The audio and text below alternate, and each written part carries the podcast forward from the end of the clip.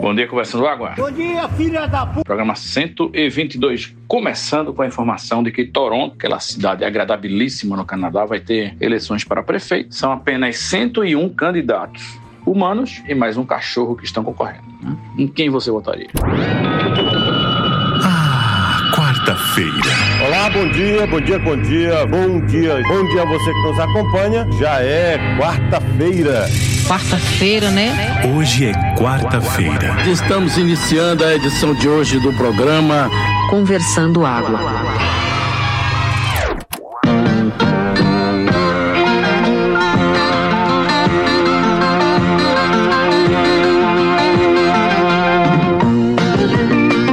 Conversando Água.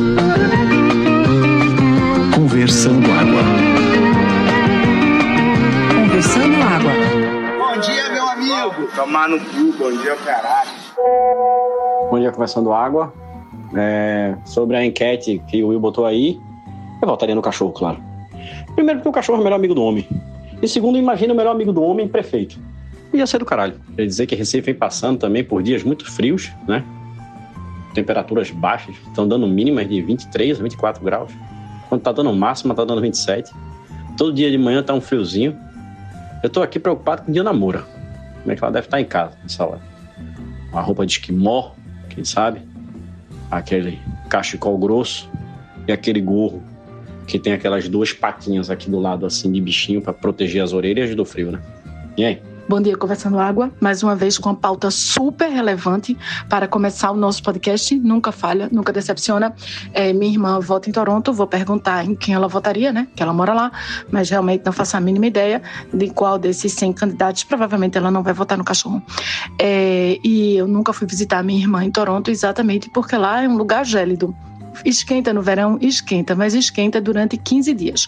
Como o verão tem 90 dias, e se você der azar de pegar qualquer um dos outros dias que não sejam esses 15 dias de calor, você vai pegar um verão bem frio. Então, nunca fui visitá-la no Canadá por este motivo, né? Morro de frio e estou morrendo de frio no Recife, porém, bastante agasalhadinha, enroladinha em três camadas de edredom. Eu durmo parecendo um sushi, sei lá, um sushi, alguma coisa assim que é muito enrolada, um, um, aquele sanduíche de enrolar.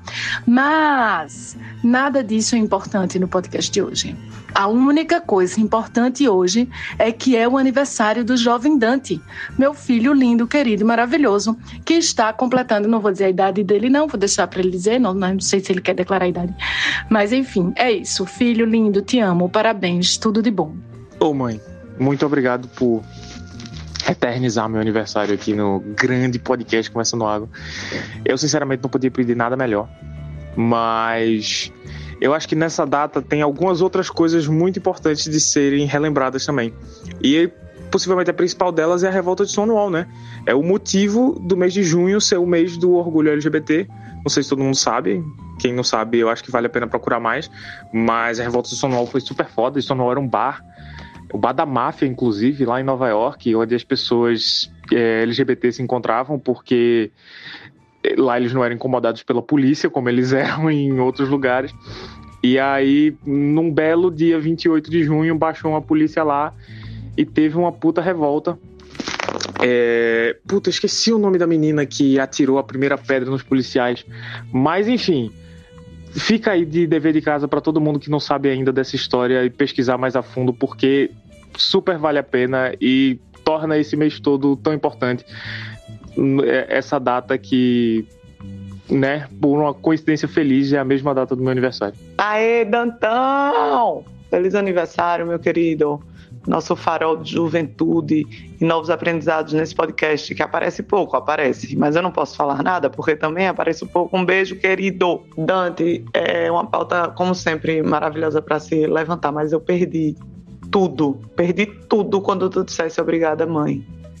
Eu acho que eu só ouvi te chamar Diana de mãe umas três vezes na vida. E essa deve ter sido a segunda ou a terceira.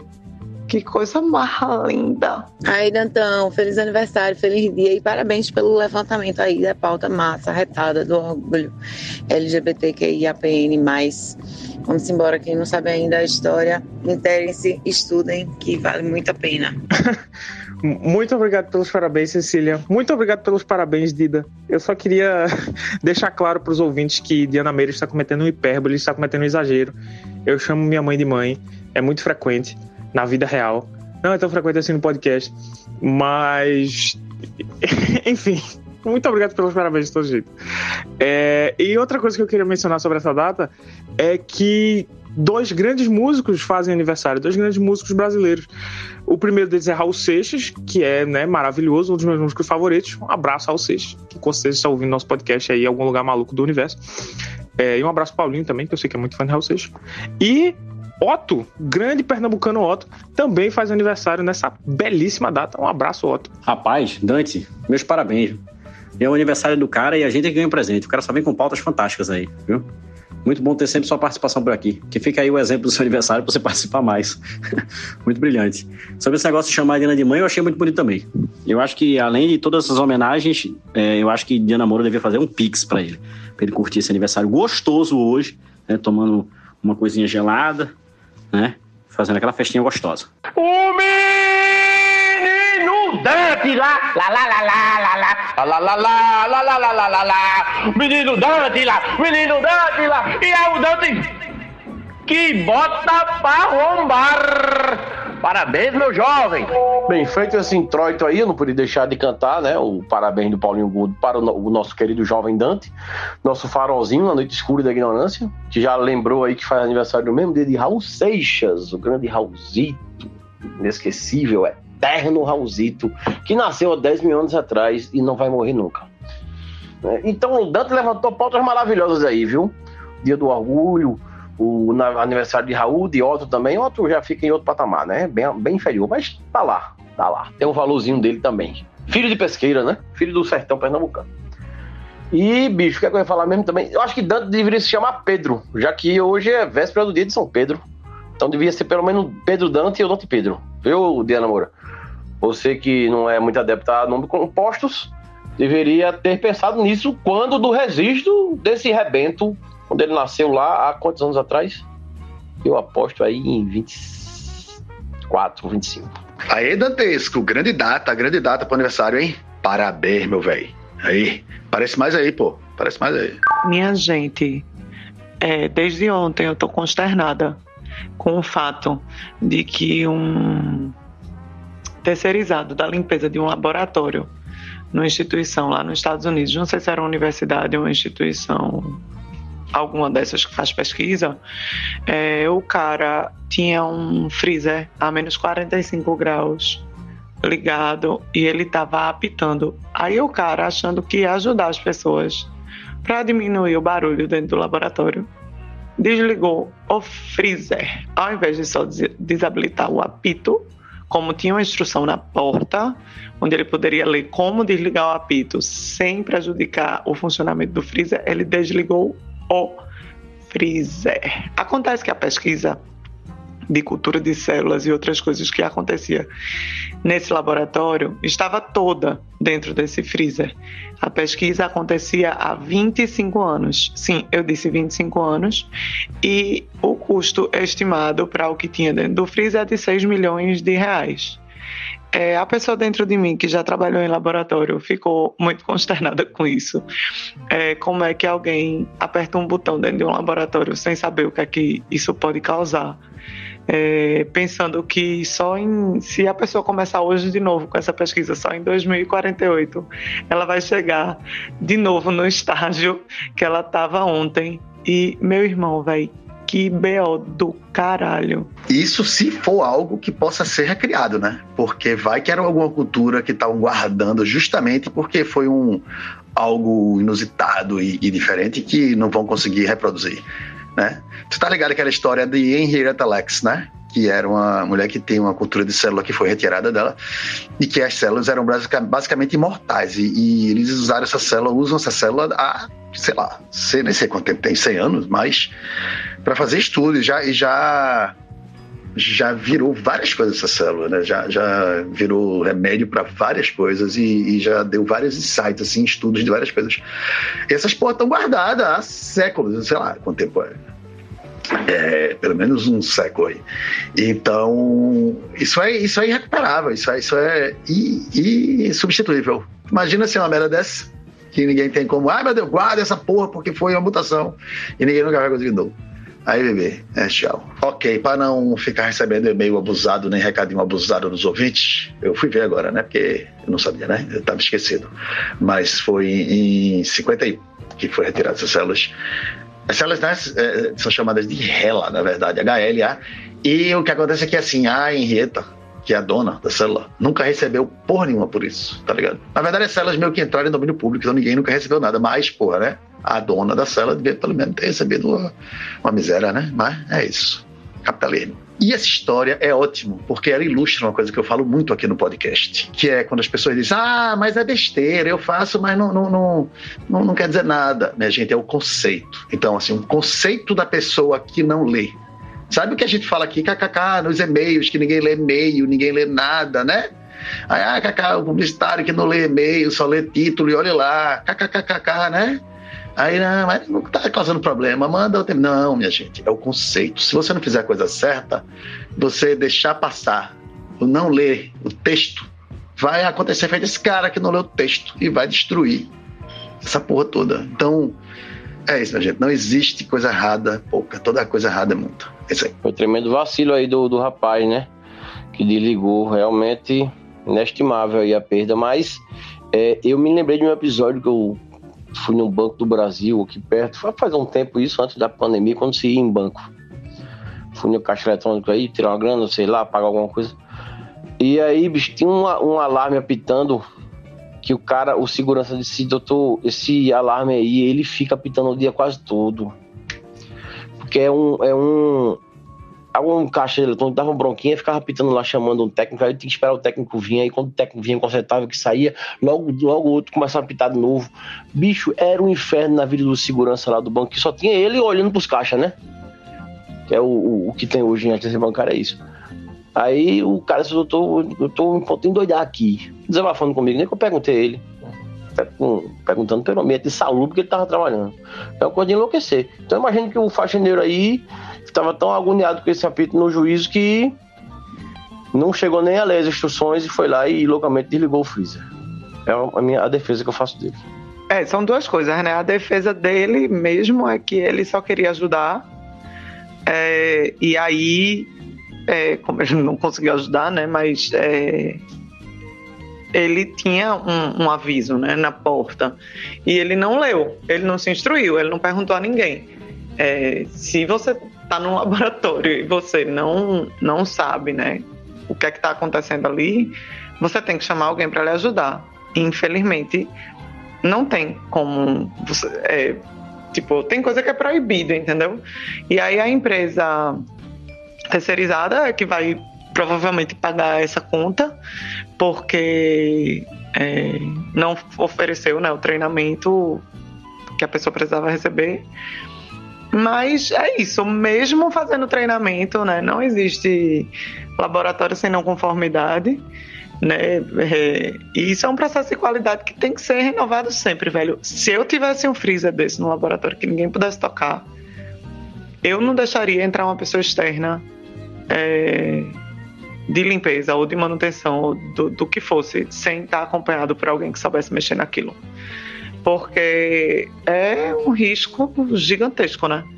É, no laboratório que eu trabalhei tinha gerador, tinha, é, enfim, um monte de protocolo de segurança. E mesmo assim se vive de cabelo em pé para que nada aconteça que possa gerar danos desses, né, de milhões de reais, enfim, e prejudicar ou pesquisas, ou exames, ou material né, genético das pessoas, enfim. É bronca, viu? É bronca. Eu, esse cara, velho, eu, eu acho que ele só vai ter paz se ele realmente não conseguir entender o dano que ele causou. Porque se eu fosse ele, eu acho que eu não dormia nunca mais, velho. E sim, Fred, eu concordo com você. Ninguém lê nada. E, gente, não é engraçadinho não ler as coisas, tá? Se alguém escrever uma coisa mesmo que você discorde ou o que for, leia, entenda e leia até o fim. Se você não entender, pergunte, porque existe um motivo para aquilo estar tá ali escrito. Né? Então vamos em frente. Não, concordo completamente. O vacilo gigantesco do rapaz aí que não leu, tem que ser, tem que se ler, tem que se mexer no que tem instrução para se mexer. É, mas fiz só a defesa, um atenuante dele, né? Porque ele devia estar louco com a pita na cabeça e vacilou. E vacilou também quem colocou ele lá sem treinamento. E vacilou também o laboratório que deixou alguém sem treinamento chegar perto de uma frisa desse, feito você bem observou, minha querida Diana Meira. É isso, são uma sequência de vacilos que levou aí a, a esse acontecimento infeliz. Mas, dia que segue, né, velho? E eu tenho certeza que esse faxineiro não vai, vai seguir a vida feliz da vida. Ele não, não vai ter dimensão do dano que ele causou aí. Aí é justamente uma característica boa da, das pessoas que não têm muita instrução, às vezes nesse caso, é, é seguir feliz a vida aí, sem se preocupar com o que aconteceu. Foi mais um acontecimento, foi uma justa causa que ele levou, vida que segue, vamos pro próximo emprego. Porra, Diana, total. Eu não deixava a diarista entrar no meu escritório, porra. Eu digo, não, deixe que minha, minha mesa eu limpo. Meu escritório até deixava, mas a minha mesa, onde estavam minhas coisas, eu, vários, vários lugares assim, específicos, eu dizia, pode deixar que eu limpo. Não limpe. Então, velho, né? Porra. Né? E se lembra aquela história do, do, segurança entediado no museu que saiu botando o olhinho todas as pinturas de um artista que desenhava rostos sem olho, rostos sem olho. Você lembra disso também? Foi um dia desse. É, eu, como uma pessoa quase formada em design, acho que a gente tem que prestar muita atenção no contexto dessa sinalização. Tipo, não é legal que as pessoas não leem coisas, mas se as pessoas não leem coisas, você tem que dar um jeito de fazer as pessoas lerem. Se tiver um papel A4 colado na porta com um negócio escrito em Arial 12, tipo, sabe, é para as pessoas lerem? Era, mas elas não vão ler. É, tipo, a gente aprende no primeiro ano da graduação em design, não conte que o usuário vai ler o manual de instruções. Então, tipo, por que esse negócio não estava colado no freezer? Por que esse negócio não estava colado num lugar que dava para a pessoa ler? Tipo, claro que o cara tá errado. Eu concordo, mas eu acho que eu, eu, a gente tem que prestar atenção no contexto da sinalização quanto a esse apito, quanto a esse alarme, quanto a esse freezer. Porque tipo, eu acho que tem um designer errado aí também, sabe? Não é só esse cara que tá errado. Esse cara não cometeria um erro se alguém tivesse feito o seu trabalho melhor antes. Pô, excelentes pontos que vocês trouxeram aí também. Não deixar uma pessoa externa entrar, não não ter um apito incomodando o juiz do cara. O cara provavelmente estava trabalhando de madrugada, enfim, uma, como o Paulinho falou, uma sucessão de vacilos, de verdade. Tante, se tem um design errado, foi o design abre aspas, inteligente, fecha aspas, e os criacionistas dizem que aconteceu quando Deus criou o homem, né? Como Deus não criou o homem, pelo menos a gente sabe que não teve esse problema, porque não existe Deus, obviamente. Mas assim, se tivesse criado, então o problema era o homem, né? E o homem que eu falo é o ser humano, mas assim, dizer homem é melhor, porque o homem é realmente, né? O macho é, é, é pior, né? Mas o, o, é isso, Dante, as pessoas não leem e-mail, não existe design no e-mail. O e-mail é um negócio que tem a única função de levar informação escrita para você. Se a pessoa recebe uma merda de um e-mail de trabalho e não lê, Dante, não tem design nisso. Não tem. Tem preguiça, tem falta de capacidade, velho. Entendeu? Então, assim, pode ser que lá esteja mal sinalizado? Pode. Eu duvido. Sabe como é? Mas esse não é o problema. De jeito nenhum. Foi o que eu tinha falado lá em cima. Não, eu concordo, Fred. Mas, tipo, esse cara não recebeu essa informação no e-mail não recebeu um e-mail dizendo: olha, na sala tal tem um freezer tal com dois botões, um para desligar o apito, outro para desligar o freezer, aperte para desligar o apito, não desliga o freezer. Tipo, ele não, não recebeu isso no e-mail. Tinha um papel grudado lá, ou, ou alguma forma de aviso, eu não sei exatamente como era. Mas uma coisa que eu sei é que se esse aviso tivesse sinalizado direitinho, provavelmente esse cara não teria cometido esse erro. Claro que ele deveria ter lido antes, mas até para evitar que alguém tapado entre, desligue e faça alguma merda, você tem que colocar uma sinalização à prova de tapados, entendeu? E Dante, olhe, conhecendo, entendendo, devia estar tá, sim numa fonte grande, sabe? Até na matéria do jornal tá com, com letra maiúscula, com caixa alta, para mostrar que era um, um, um aviso é, em caixa alta. Então, assim, eu acho é que foi uma cagada mesmo do cara, né? Ele não leu, simplesmente foi lá, te ligou. Agora, tinha que ter outros processos também de segurança. Se era uma coisa tão crítica, não podia ter só um aviso. Tinha que ter outras coisas. Não ser limpado por, por uma, alguém que não é da equipe, não ter acesso a essa sala, enfim, etc, etc. Mas As pessoas não leem. Ah, Dante, eu queria ser assim, jovem, porra. Tu, tu, não, tu não lembra, é porque tu novo podcast, né? Mas já houve relatos aqui, ainda bem que tu nunca teve que lidar com isso. Deixa eu dar uma. Vou re-relatar aqui coisas que acontecem. Você manda um cartaz para uma pessoa. Cartaz bem feito, bem diagramado. E no cartaz só tem assim, ó. Evento tal, hora tal, dia tal, tal preço, em tal lugar, com tais atrações. E aí tem uma foto pequena do, do cara lá do evento.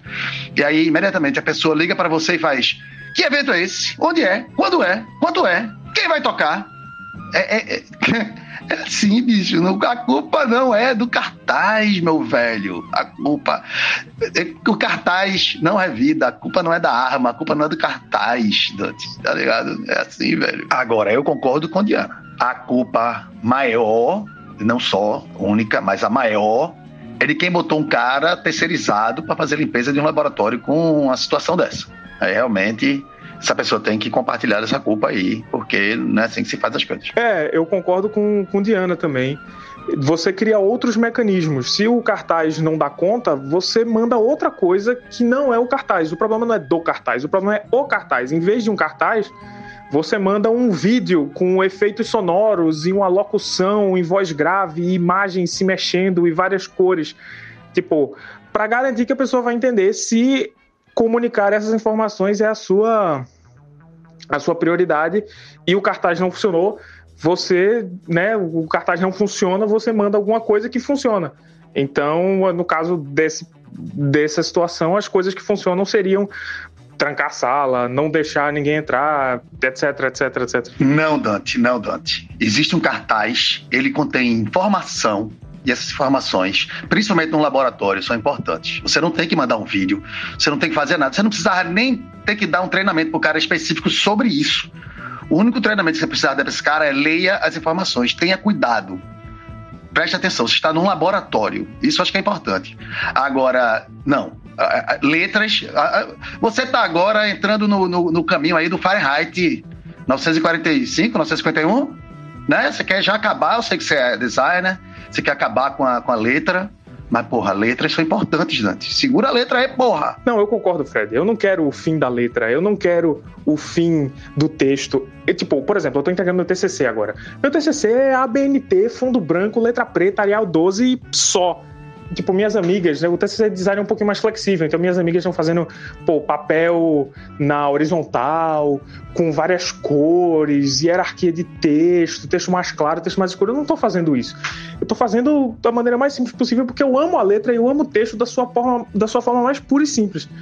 Mas se eu chegar para o meu diretor de arte e ele disser Olha, não tá dando para. Seu texto está claro, suas informações estão claras nesse cartaz, nesse post que você fez, mas os leitores não estão obtendo as informações, não está chamando a atenção, a mensagem não está sendo passada para quem a gente gostaria que estivesse sendo passada. Eu não posso dizer, ah, mas todas as informações estão aí. A culpa é do espectador, do cara da rede social que passa direto. Tipo, não, eu não posso fazer isso. Eu tenho que buscar uma maneira de fazer esse negócio chamar a atenção do cara. Eu acho isso uma merda? Sim, mas, tipo, enfim, eu tô falando da minha realidade, né? Então, você projeta alguma coisa que. que faz a pessoa entender.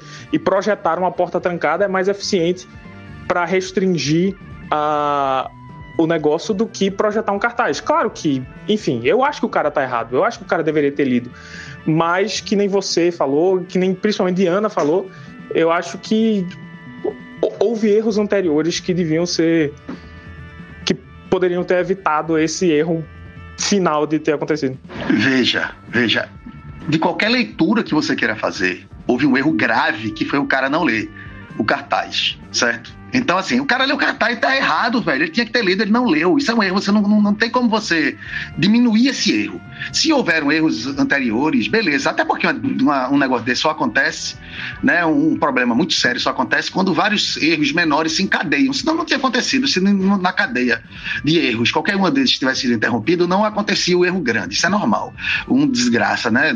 Só acontece numa junção de erros. Então, assim, mas não dá para tirar o erro do cara, velho, que não leu o cartaz, velho. E outra coisa, o TTC, puta merda, vai, vamos botar o TTC na, na parede, o cara vai ter que entender o TTC pra coisar. E realmente era foda. Se tivessem botado um, um, um estudo com abstract pregado na porra da parede, o cara tivesse que ler o estudo duplo cego pra saber se podia ou não é, desligar a porra do PIP, tá ligado, velho? Não, duas coisas completamente diferentes, porra. Uma das coisas que eu ainda me lembro da minha encarnação passada, né? Quando eu estudei comunicação, ah, tinha uma máxima que dizia: se você não comunicou direito, a culpa não é do receptor da mensagem, a culpa é do emissor, a culpa é sempre sua. Pensem nisso. Isso, isso. Então, é o caso do cara ter colocado um paper de 20 páginas que a pessoa ia ter que ler, entender, para saber se podia ou não desligar o freezer, né? Não cartaz colado no freezer. Né? Então, diferença. Minha gente, veja, eu nem sei se esse negócio estava realmente bem colado. Pra todas as informações indicam que estava bem é, é, documentado e bem sinalizado, né? Mas a gente tá inferindo que estava. Eu nem sei se estava mesmo, vai que não estava e foda-se, tá ligado? Mas o que a gente tá falando agora, acho que nem é mais sobre a geladeira do negócio lá, é o conceito de que as pessoas não leem, velho. E isso é só mais uma prova, tá ligado? Mais uma evidência e mostrando o quão pode ser prejudicial isso que a gente fica minimizando, assim como outras coisas que às vezes, ah, eu faço, mas não faz mal, tá ligado? Faz, velho faz, entendeu? Bem, eu não escutei nenhum áudio desde que eu abri o podcast. Né? Não sei qual é o assunto que tá rolando, mas eu tô vendo aí que o Fred tá reclamando que as pessoas não leem. Porra, se tu acha que as pessoas não leem, eu vou te colocar no grupo de pais da escola de lista, certo?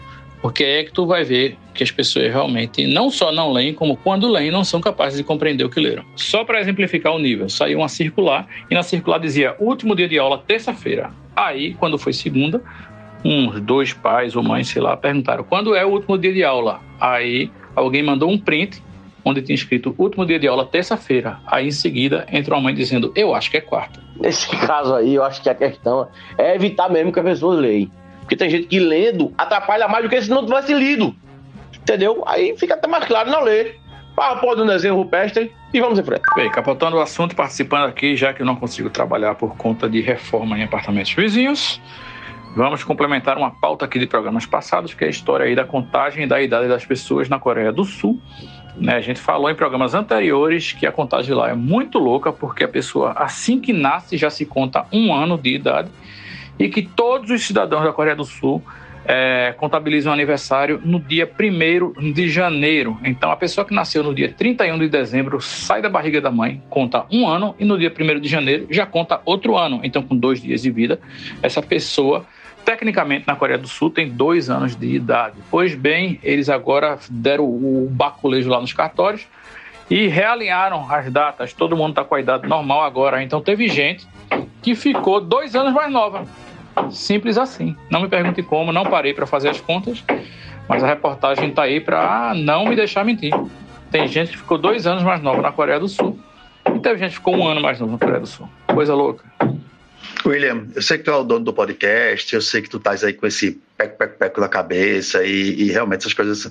Mas, assim, esse, essa, essa notícia tu já deu, tipo, uns dois podcasts atrás. Assim, não, só para só pra dizer, mas essa é bom, é uma boa notícia. Eu acho que é uma boa notícia, acho que vale a pena. Sim, achei que ficou claro aí no que eu falei, que é atualizando uma notícia de podcasts passados. Não sei se você compreendeu isso no meu áudio. Né? Porque a gente falou que isso estava para acontecer e aconteceu esta semana certo? Então, quando você for dar os parabéns para seus amigos da Coreia do Sul agora, você tem que fazer um outro cálculo, tá? Só se liga aí. Não, não, não, eu, não eu não reparei porque não veio em texto. Eu só, só leio, aí eu vi, aí eu não ouço, não. Que vem, vem áudio, foda-se. Realmente eu descarto. Então é isso. Mas, a gente, uma coisa que vocês não, não, não sabem, acho que até a Diana comentou isso rapidamente no podcast passado, mas todas as notícias que o Will dá aqui, ele. Essas escabrosas, todas não, mas ele mete um link de comprovação.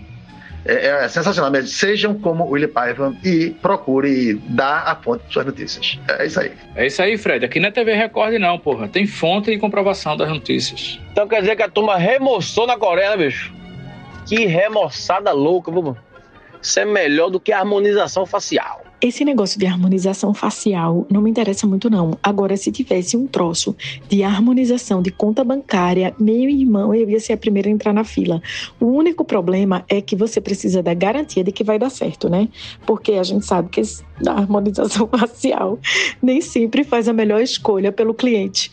Então, se você faz uma harmonização de conta bancária e o resultado for equivalente ao resultado da harmonização facial, eu acho que a pessoa pode ter um, um sério prejuízo riso. E o mais difícil, é, Diana Moura, em fazer essa harmonização de conta bancária é que você tem que tratar com o proprietário da conta bancária, que é o banco também, né? Você é o dono da conta, mas a conta fica no banco, então, obviamente, você sabe, né? E o banco, ele não harmoniza facilmente. Normalmente, banco, ele só harmoniza com ele mesmo. É, uma, é um, vamos dizer assim, um egoísmo em matéria de harmonização, né? Não é tipo aquele vinho que harmoniza com carne, o vinho que harmoniza com peixe. Não, ele harmoniza só com ele mesmo. Não tem variação. Então, ou ele ganha ou ele ganha. Aí, nesse, nessa matemática, fica difícil a gente harmonizar com, com o cliente. Com o cliente, no caso, a gente. Então, fica uma desarmonização de conta bancária. Desarmonizada.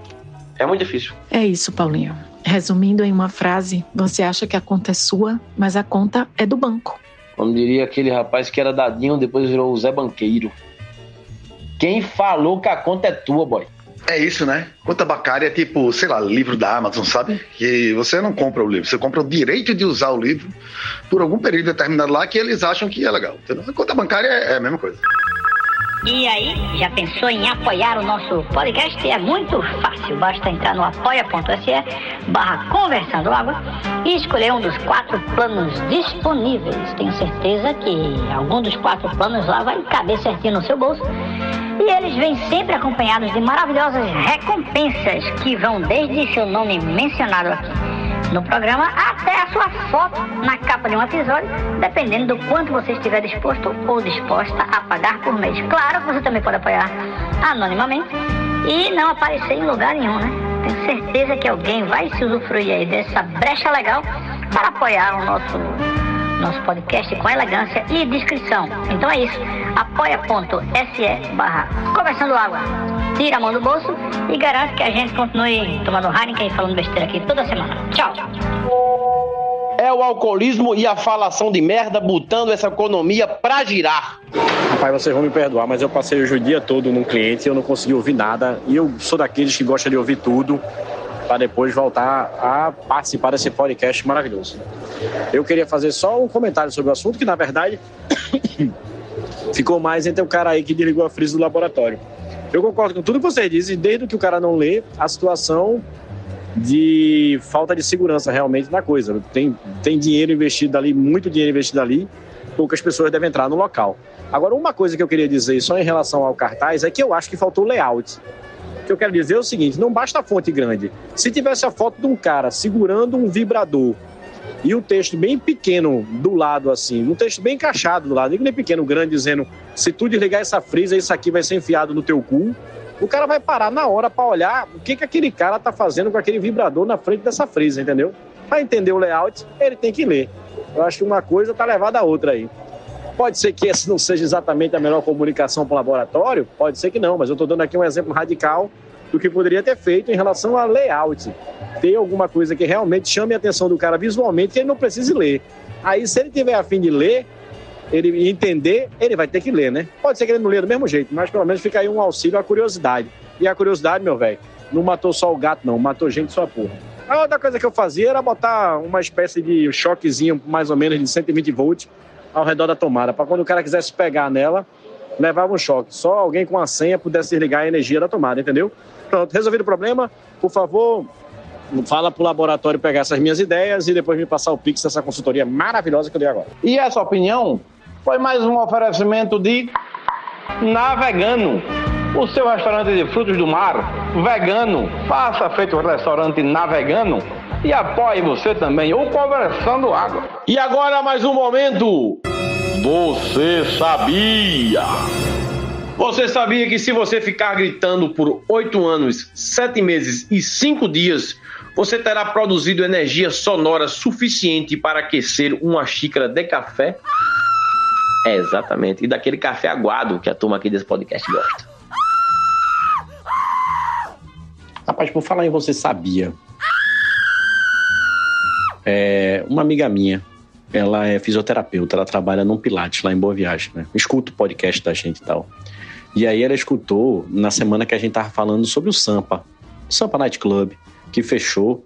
E de acordo com ela, é, voltou funcionando no mesmo lugar, Parece que tem o nome de Sampa também, tem uma, uma outra derivação no nome, mas que é Sampa ainda também, e já está tendo atrações lá.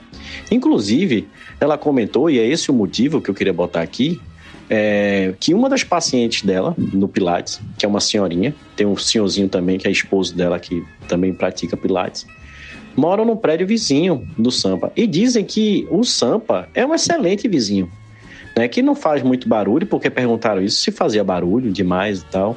Diz que não, que é tranquilo, né? Que o esposo dela chegava até algumas vezes a descer para tomar alguns drinks lá também, visitar as moças.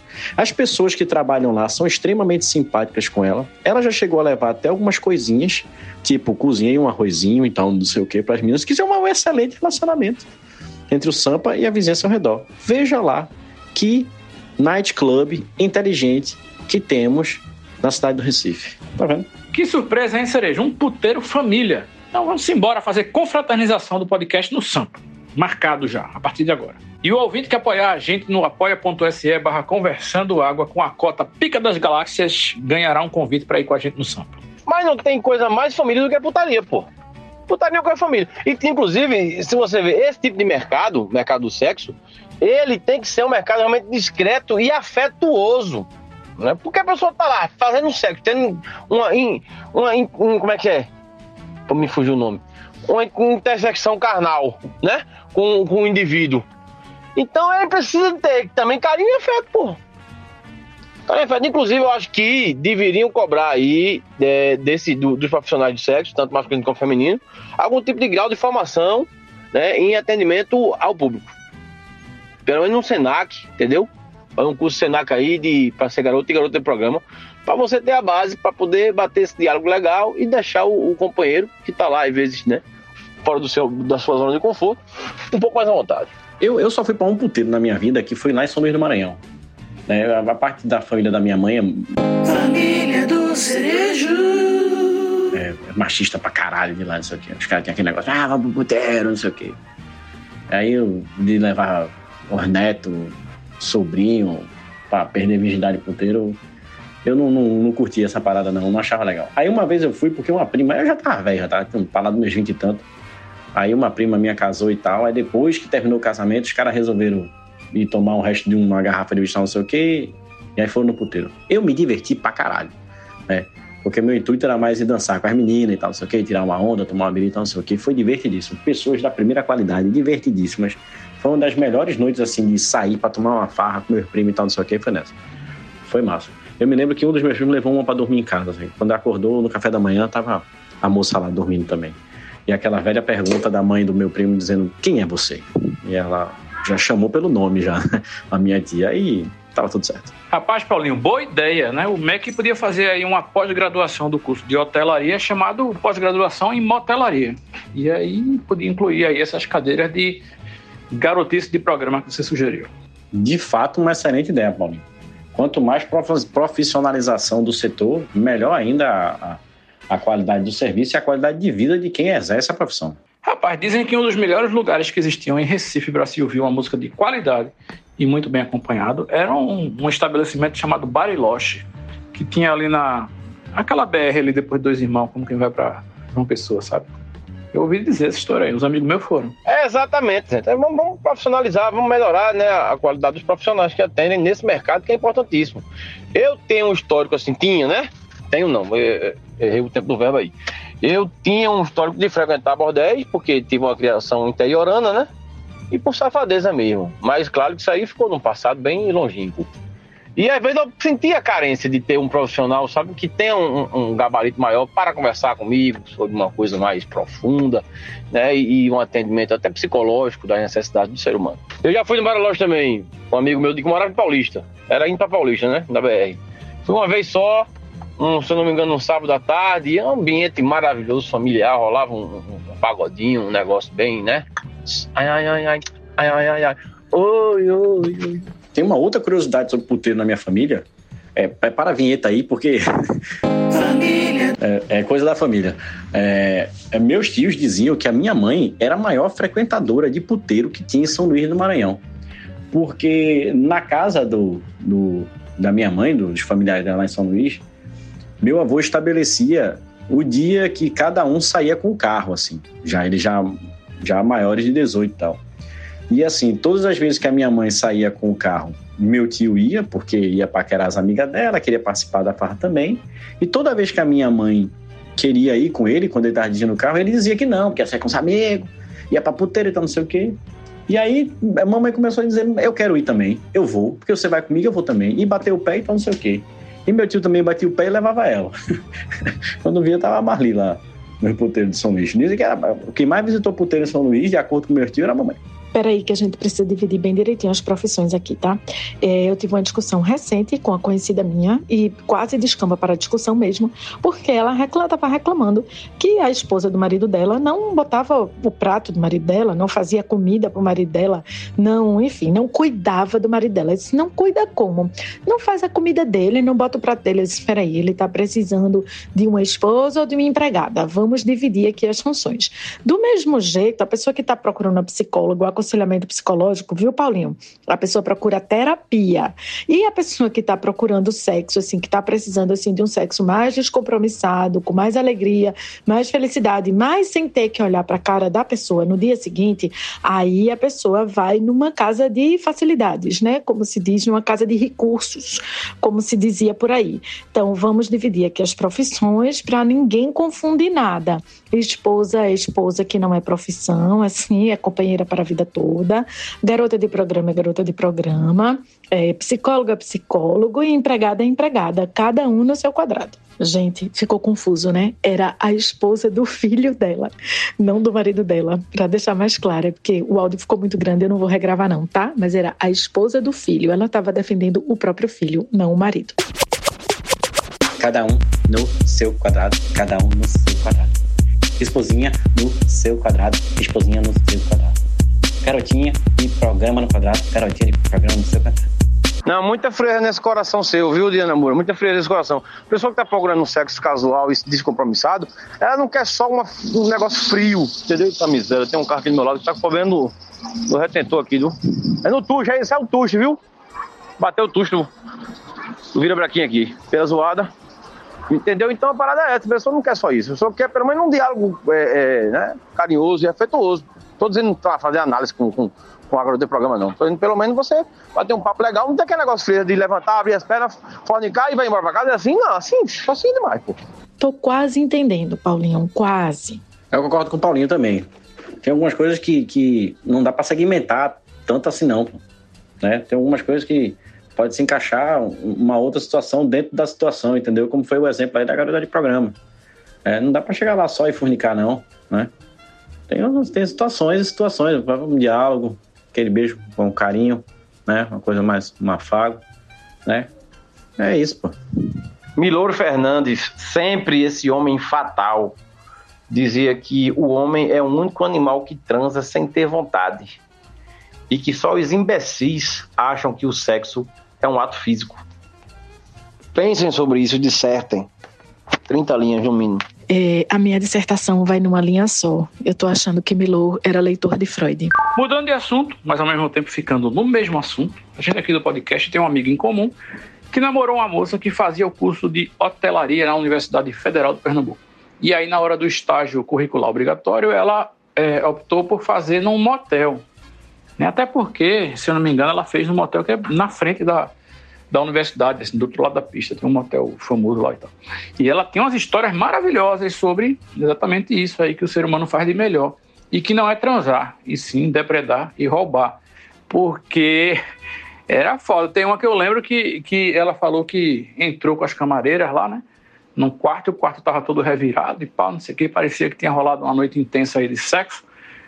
E aí elas deram por falta do blindex. Da, da, blindex é aquele vidro, né? A porta que fecha o, o banheiro. Né? Tinha a banheira, na verdade, e tinha um blindex que ficava em cima da banheira para fechar ali. Enfim, vocês entenderam, né?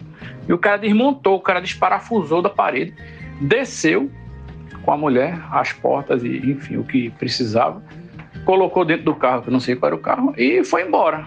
E, e ninguém deu por falta, e quando foram limpar o quarto, estava lá o banheiro sem blindex.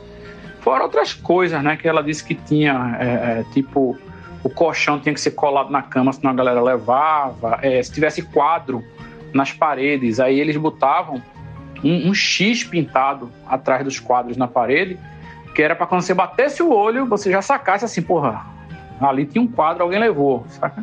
E assim por diante. Era foda, pô. Ela disse que por mês, assim, era muita coisa que sumia, principalmente coisa pequena, né? Que a galera levava só porque tinha oportunidade de levar, né? A ocasião faz o ladrão, mais uma vez. Rapaz, essa realmente é a maior característica do ser humano. Tem uma amiga minha que é engenheira. E aí ela falou que qualquer mobiliário público que vai ser feito, a regra é o seguinte: se colocar de cabeça para baixo, tudo, a rua, o mundo, o que é que cai? Porque o que cair, a turma vai levar. Então, assim, a regra é: você tem que fazer esse mobiliário público pensando que se o mundo virar de cabeça para baixo, nada vai cair, vai estar tudo pregado.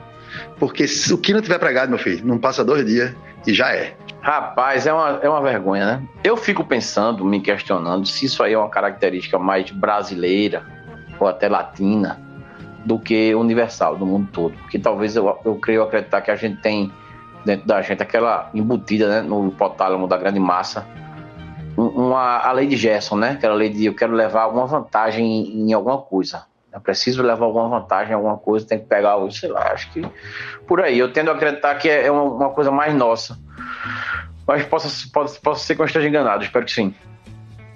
Um amigo meu me contou a história que, ultimamente, ele é dono de motel lá em Moeiro. Tem um motel lá. E ele disse que eles estão é, selando as garrafas, botando um, um, selinho assim nas garrafas de cerveja, de água e tudo. Porque as pessoas estavam bebendo, consumindo, depois enchia de água e botava de volta no, no frigobar. E quando a camareira ia verificar a consumação do quarto, via lá dentro as cervejas né, cheias, não ia ver qual era o líquido que tinha dentro. E aí dava como se não tivesse sido consumida. Depois, quando ia ver, a pessoa tinha bebido, tinha enchido de água e colocado de volta, velho. Aí agora estão passando um selo lá para poder verificar se foi aberto ou não. É foda. Galera é foda. A galera dá sempre um jeito de levar uma vantagem.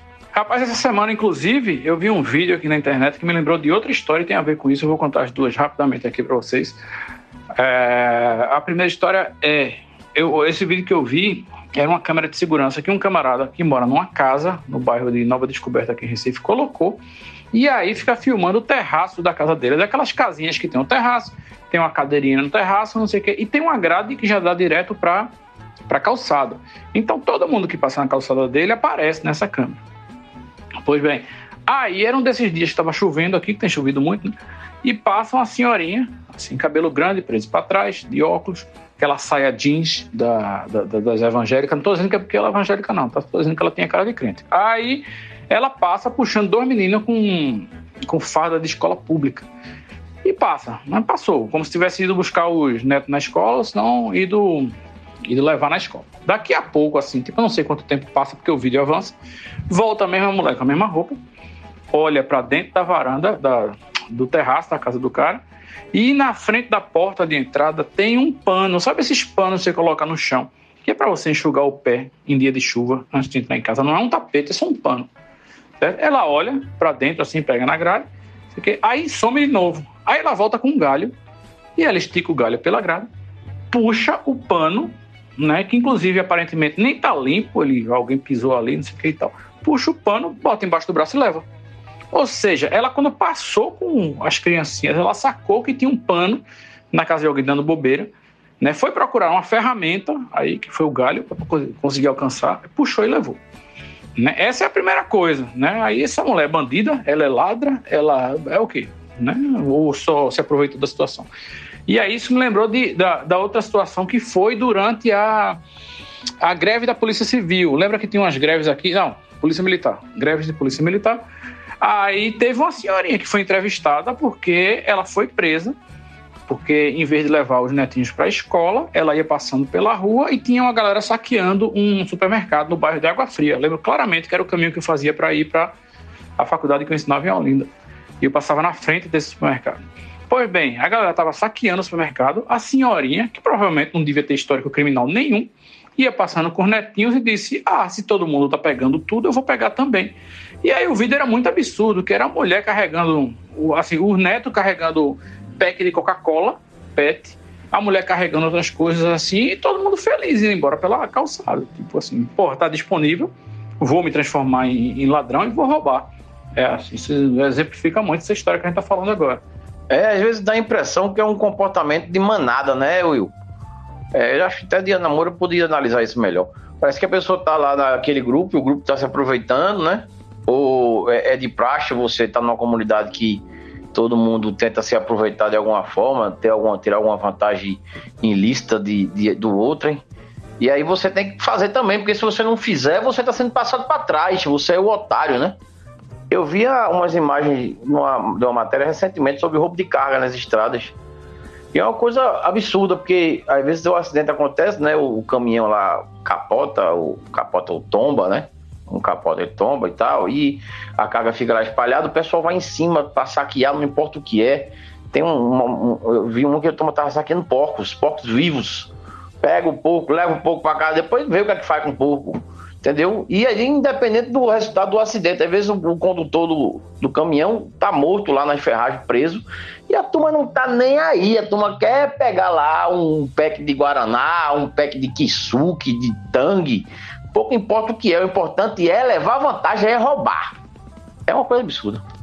Paulinho, durante o tempo que eu tive banda e viajei aí pelas estradas do Brasil varonil, né, e Cecília Meira tá de prova, porque ela fazia parte dessa banda, a gente com certa frequência via caminhões tombados por, por acidente mesmo e tal. É, ou então acidentes de, de, batida, colisão com caminhões, ou então caminhão que quebrou na estrada. E invariavelmente as pessoas do entorno ali da estrada saqueavam. Né? Independente do, do resultado para as vidas humanas envolvidas ali no acidente, saqueava. A gente viu. Eu tenho inclusive filmagem, porque eu andava com, com câmera né? Então, é, eu filmei já o povo saqueando refrigerante, saqueando outras coisas e tal, em caminhão tombado. E às vezes a polícia rodoviária não conseguia fazer nada pelo número de pessoas saqueando. Então, assim, eles ficavam somente ali organizando para que aquilo ali não se transformasse num novo acidente envolvendo pessoas que estavam passando pela estrada, né? Mas ficavam ali, tipo, olhando e o povo levando, levando, levando, levando, esperando levar tudo para desemborcar o caminhão, sei lá, rebocar alguma coisa dessa. Mas eu, eu sei que, que nesses acidentes de estrada o povo saqueia, inclusive, carros particulares. Sei lá, se seu carro capotar, sua família estiver dentro do carro, antes de pedir socorro, as pessoas que chegarem ao seu carro vão levar o seu pneu step, vão levar o macaco do seu carro, vão levar os vão tirar os quatro pneus do seu carro se ele estiver emborcado, vão levar seu celular, sua carteira, relógio, o som do seu carro, tudo que tiver de valor, para só então acionar a polícia para socorrer você e sua família. É exatamente isso que acontece e não é uma coisa de hoje, não, sabe? É uma coisa antiga mesmo, bizarro. É, eu não gosto de generalizar, como tudo que, né, toda discussão a gente aqui tende a dizer, as pessoas são assim, as pessoas. É, eu acho que a gente sofre né, de uma grande falta de educação é, não só intelectual, mas emocional, política, enfim, de todas as ordens que você imaginar. É, como um país subdesenvolvido, né, no nordeste de um país subdesenvolvido aqui que é uma área é, desprovida de recursos, né, por vários motivos que a gente já sabe. E a gente acaba vendo mais isso. Óbvio que em países riquíssimos vão ter pessoas assim também.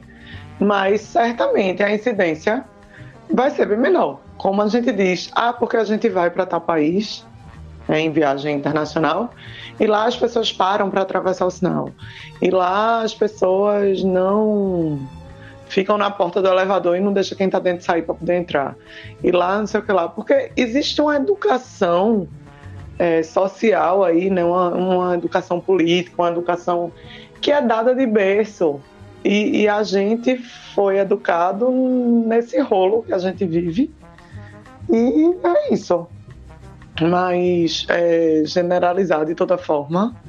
É, por exemplo, se nós aqui desse grupo víssemos um caminhão virado, a última coisa que a gente ia fazer era saqueá-lo, certo? Então, eu acho que a gente precisa, assim, é, falar sobre isso, obviamente, porque estamos todos aqui conversando água. Porém, tomar cuidado com generalizações é, em qualquer contexto é sempre importante, não é, amigos? Beijos. E eu sou essa pessoa que escuta, quando eu mando áudio muito grande, eu escuto o meu áudio. E só para dizer aqui que berço, eu não estou falando em berço esplêndido, não, tá? Estou falando em berço no sentido família, no coletivo, nas pessoas que vivem ao seu redor, quem é que lhe ensina, seus pares, né? Quem é que lhe conduz nesse, como diz manhã, é, como é que manhã fala, esse grande laço social, essa grande teia social, né? Então a gente aprende dessa forma, né? Se a gente pode ou não fazer coisas erradas, como, por exemplo, saquear um caminhão. Você está certa, mas só para dizer aqui que a generalização tem um, uma reputação muito pior do que ela merece. Porque a generalização é um, não só uma ferramenta importantíssima de, de estudo e de entendimento. A generalização é responsável por identidade e cultura no contexto social. Senão a gente nem teria isso, né? nem, nem teria essa a, a identidade de um povo vem de uma generalização. Então é, é, é a galera adora generalizando, é generalizando. Tá assim, tá assim mesmo, porque tem que generalizar. Quando você fala de, de cultura, é isso. Quando você fala de um povo, se não generalizar, não se fala. Então, só para dar esse asterisco aí, mas você tá certa. Beleza, eu tô errada, mas tô certa. Ok, por mim tudo bem, aqui é assim mesmo, nesse podcast. Agora, o que mais me chamou a atenção é que você falou generalização umas três vezes, e numa delas saiu assim, generalização. E talvez a gente possa usar o dinheiro do Apoia-se, é, inclusive você ouvinte que ainda não sabe, no apoia.se barra Conversando Água, você pode contribuir para o podcast. Eu estou achando que a gente pode começar a contratar uma coisa, um negócio de fonoaudiologia, fonodiologia, fonodiólogo, fonodiologista. Como é, gente? Tem que falar bem rápido, generalização, três vezes para ver quem é que não precisa de fonoaudiólogo. Eu preciso, né? Nem falar as palavras, que dirá fonoaudiólogo. Mas essa é a graça do podcast. As pessoas não entenderem realmente tudo e construírem o que quiserem, aí baseado nas coisas que passaram batida, ou que não, não ouviram, entendeu?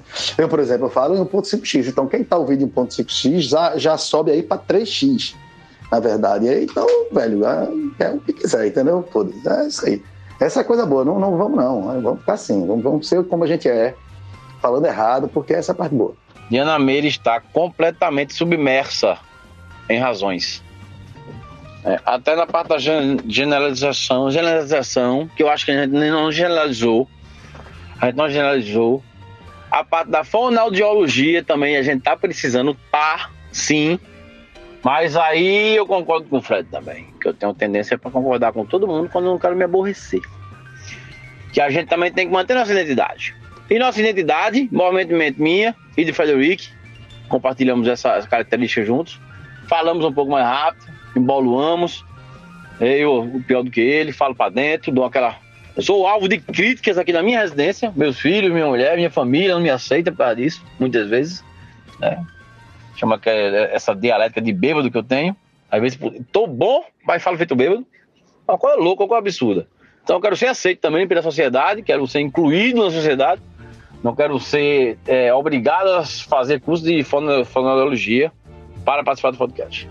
Então, tirando isso, vamos, não, vamos, não vamos generalizar que todo mundo que fala emboloado tá pensando em fonologia. Paulinho, bicho, eu queria concordar contigo, mas eu não entendi nada que tu falou, velho. Minha gente, eu tô rindo pra sempre aqui. Eu já ouvi duas vezes o áudio.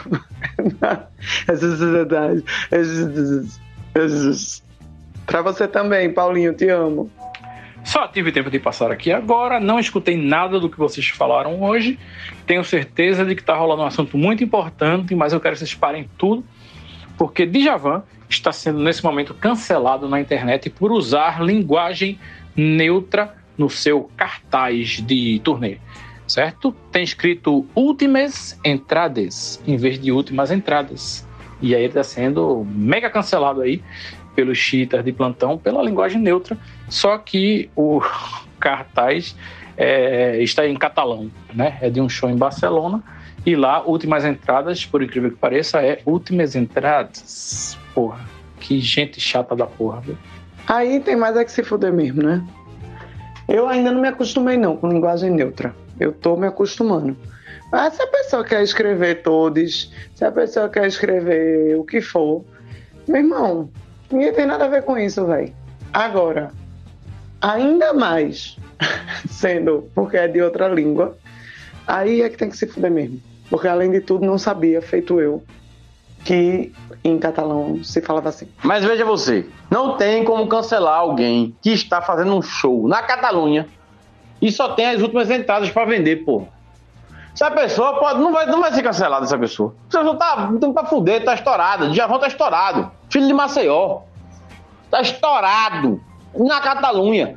Últimas entradas, últimas entradas. Não tem, não adianta ficar na internet chorando. Cheguei, cheguei, gasneta. Não vai cancelar o cara, não consegue cancelar. Entendeu? Meu irmão, nessas paradas aí que Djavan tá sendo cancelado, dessas ligações aí de seja de escrever, de tudes, não sei o que, eu me lasco muito com isso aí. Eu, honestamente, não, não sei para onde é que vai, respeito a forma que as pessoas escrevem, mas honestamente eu prefiro o português como ele é mesmo. Eu fico achando toda vez que escreve tudes, coisa aí, que é alguém falando igual Mussum, tá ligado? Foreves, ou alguma coisa assim. Porque eu, eu confesso que eu respeito, mas não consigo entender não. Ai, que boneco feio. Acho que eu vou jogar você no fogo. Jogue seu príncipe no fogo, rapariga. E hoje, dia 30 de junho, dia que o Recife se acaba novamente embaixo d'água, a maré subindo e a chuva descendo na capital pernambucana. Mas você que nos escuta no futuro, saiba que hoje é uma sexta-feira especial. Que ao que tudo indica, hoje o Boston Água, que nos governou aí durante quatro infelizes anos, vai ficar inelegível. De hoje não passa, o julgamento já está rolando, está 3 a 1 Hoje retorna ao meio-dia, muito possivelmente com um voto de definitivo, que acaba aí, 4 a 1 ele já está fora. E vai ser um dia muito feliz. Vai ser um dia muito feliz. Ontem não rolou o pedido de vista que eu esperava que rolasse. O ministro lá, que é o cupincha de, de Bostonágua, não pediu visto, deu um voto lá a favor dele, muito do nojento voto que foi massacrado pelos votos posteriores. A turma destroçou o voto, os argumentos frágeis do, do, cidadão lá que votou a favor do Bolsonaro. E hoje, é o que tudo indica, é dia de folia. É dia de festa, é dia de Bostonágua inelegível. A cunha papai. Bom dia, Conversando Água, chegando aqui para compartilhar com vocês por áudio o que eu já compartilhei aqui no grupo por foto. Né? Estou aqui navegando pelas avenidas caudalosas do Recife nessa manhã de sexta-feira. Fui fazer o exame médico aí para a renovação da minha habilitação que estava vencida. Né? E aí, porra, eu achei muito fofo que o Departamento de Trânsito confia no cidadão a ponto aí de entregar para ele um formulário com as seguintes perguntas: Você faz uso de drogas ilícitas? E você pode marcar sim ou não. E tem outra pergunta que é: Você consome bebida alcoólica de forma exagerada? Que você também pode marcar sim ou não. Eu queria muito saber se alguém nessa vida marca sim para essas duas questões e qual o efeito prático disso na habilitação da pessoa. Porque óculos vem dizendo na habilitação lá Pô, você, o motorista precisa de óculos aí para dirigir, beleza. Será que vem uma observação na habilitação dizendo, ó, fulano é cachaceiro, ou sei lá, fulano pode estar drogado ao volante, né? Preste atenção aí nos reflexos dele, não sei. Mas achei que, sinceramente, ou você pede o xixi da pessoa, né, para ter certeza aí da que a pessoa não tá mentindo, ou então tira essas perguntas, porque ninguém vai responder que toma droga e enche a cara. Eu acho sim. Outra dica muito importante, caso você não queira que a sua habilitação saia com essa ressalva aí de que você precisa de óculos para dirigir. Eu preciso e não preciso, né? Porque eu tenho multifocal. É, de perto eu enxergo porra nenhuma, de longe eu tô começando a enxergar ruim agora, mas é possível sim dirigir, então não queria essa ressalva. Aí, enquanto o médico me atendia, eu já fiquei olhando as letrinhas do quadro que tinha atrás dele, né? Que era uma telinha. E aí eu decorei. Eram apenas 16 letrinhas né? Quatro linhas de quatro letras. Aí eu decorei e quando ele me mandou sentar lá, ele disse: Ó, tira o óculos e diz as letras agora aí que tem na parede. Porra, eu não tava vendo nada, tá? Eram uns dois metros de distância assim, porra, tudo embaçado. Eu mal, a última linha eu mal sabia que tinha letra ali. Mas como eu tinha decorado, eu disse: perei, perei. Aí o cara disse: Ah, tá ótimo, você está habilitado aí a dirigir sem óculos. Muito bem, vamos embora. Faz... Aí fiz outros testes lá e passei em tudo. Mas esse da vista mesmo, eu dei essa essa maceteada aí que eu estou deixando aí a dica para vocês também. Concluindo minha participação nesta manhã, já que eu vou dar um perdido aqui no podcast por motivos de, de jobs, é, eu queria saber se alguém aí sabe interpretar sonhos, porque eu quase nunca lembro dos meus, mas é, acordei essa noite meio assustado com um sonho que eu estava tendo, que geralmente meus sonhos são reflexo aí do que aconteceu durante o dia. E ontem, durante o dia, eu levei um bolo do urologista. Né, o cara não pôde comparecer, avisou de última hora, eu já estava no consultório. Né, ele ficou aí meio envolvido numa, numa, numa cirurgia complicada, muito delicada, que eu não sei que tipo de cirurgia complicada um urologista pode se envolver, talvez uma fimose gigante, não sei. Mas enfim, o cara não foi, e aí eu fui dormir e eu sonhei que eu tinha, na verdade, que existia uma pandemia nova, como a pandemia do Covid, que precisava de isolamento e tal, mas era a pandemia de verruga na virilha, e nas pernas, assim, na coxa pela parte de dentro, e no saco também. E era uma coisa assim, que as pessoas ficavam com o saco parecendo um. Sabe a pele de uma jaca? Pois é, uma coisa assim. E eram umas, umas bolinhas achatadas, assim, cinza. Era horrível o negócio. Eu acordei louco, dei um pulo da cama. Fui checar a integridade aí das minhas partes baixas e estava tudo em ordem. E aí, nessa hora, esses sonhos, né, que você acorda jurando que é verdade. Enfim, alguém sabe se isso significa alguma coisa? Will, sobre o seu sonho, eu não sei interpretar sonho, não. Mas com certeza deve ter algum significado. Agora, meu amigo, isso não foi sonho, foi uma puta pesadelo isso aí. Eu acho que você deve jogar na cena, velho. Não sei. Tenta lembrar a quantidade de partes do corpo, ver números aí. Porque toda vez que alguém sonha alguma coisa, alguém faz, eita, joga no bicho, joga na cena. Aí joga aí na cena, pô. Sobre é, essa, essa questão de Bolsonaro hoje ficar inelegível. Eu tava vendo uma entrevista dele hoje de manhã, ele estava chegando em algum lugar, os repórteres foram lá falar com ele, não sei o quê. Aí eu acho engraçado numa parte da entrevista dele, quando ele fala que espera que seja uma votação justa e sem revanchismo. é muito engraçado essa situação do cara cometer crime eleitoral, no caso dele, que defamou as urnas e o, o meio de votação da gente sem ter nenhuma prova que, que é normal da parte dele, vir falar sobre revanchismo diante de um crime. Né? Ele está sendo julgado por um crime dele. E vai perder o, o, funções políticas por causa disso. É um tabacudo mesmo, né, bicho?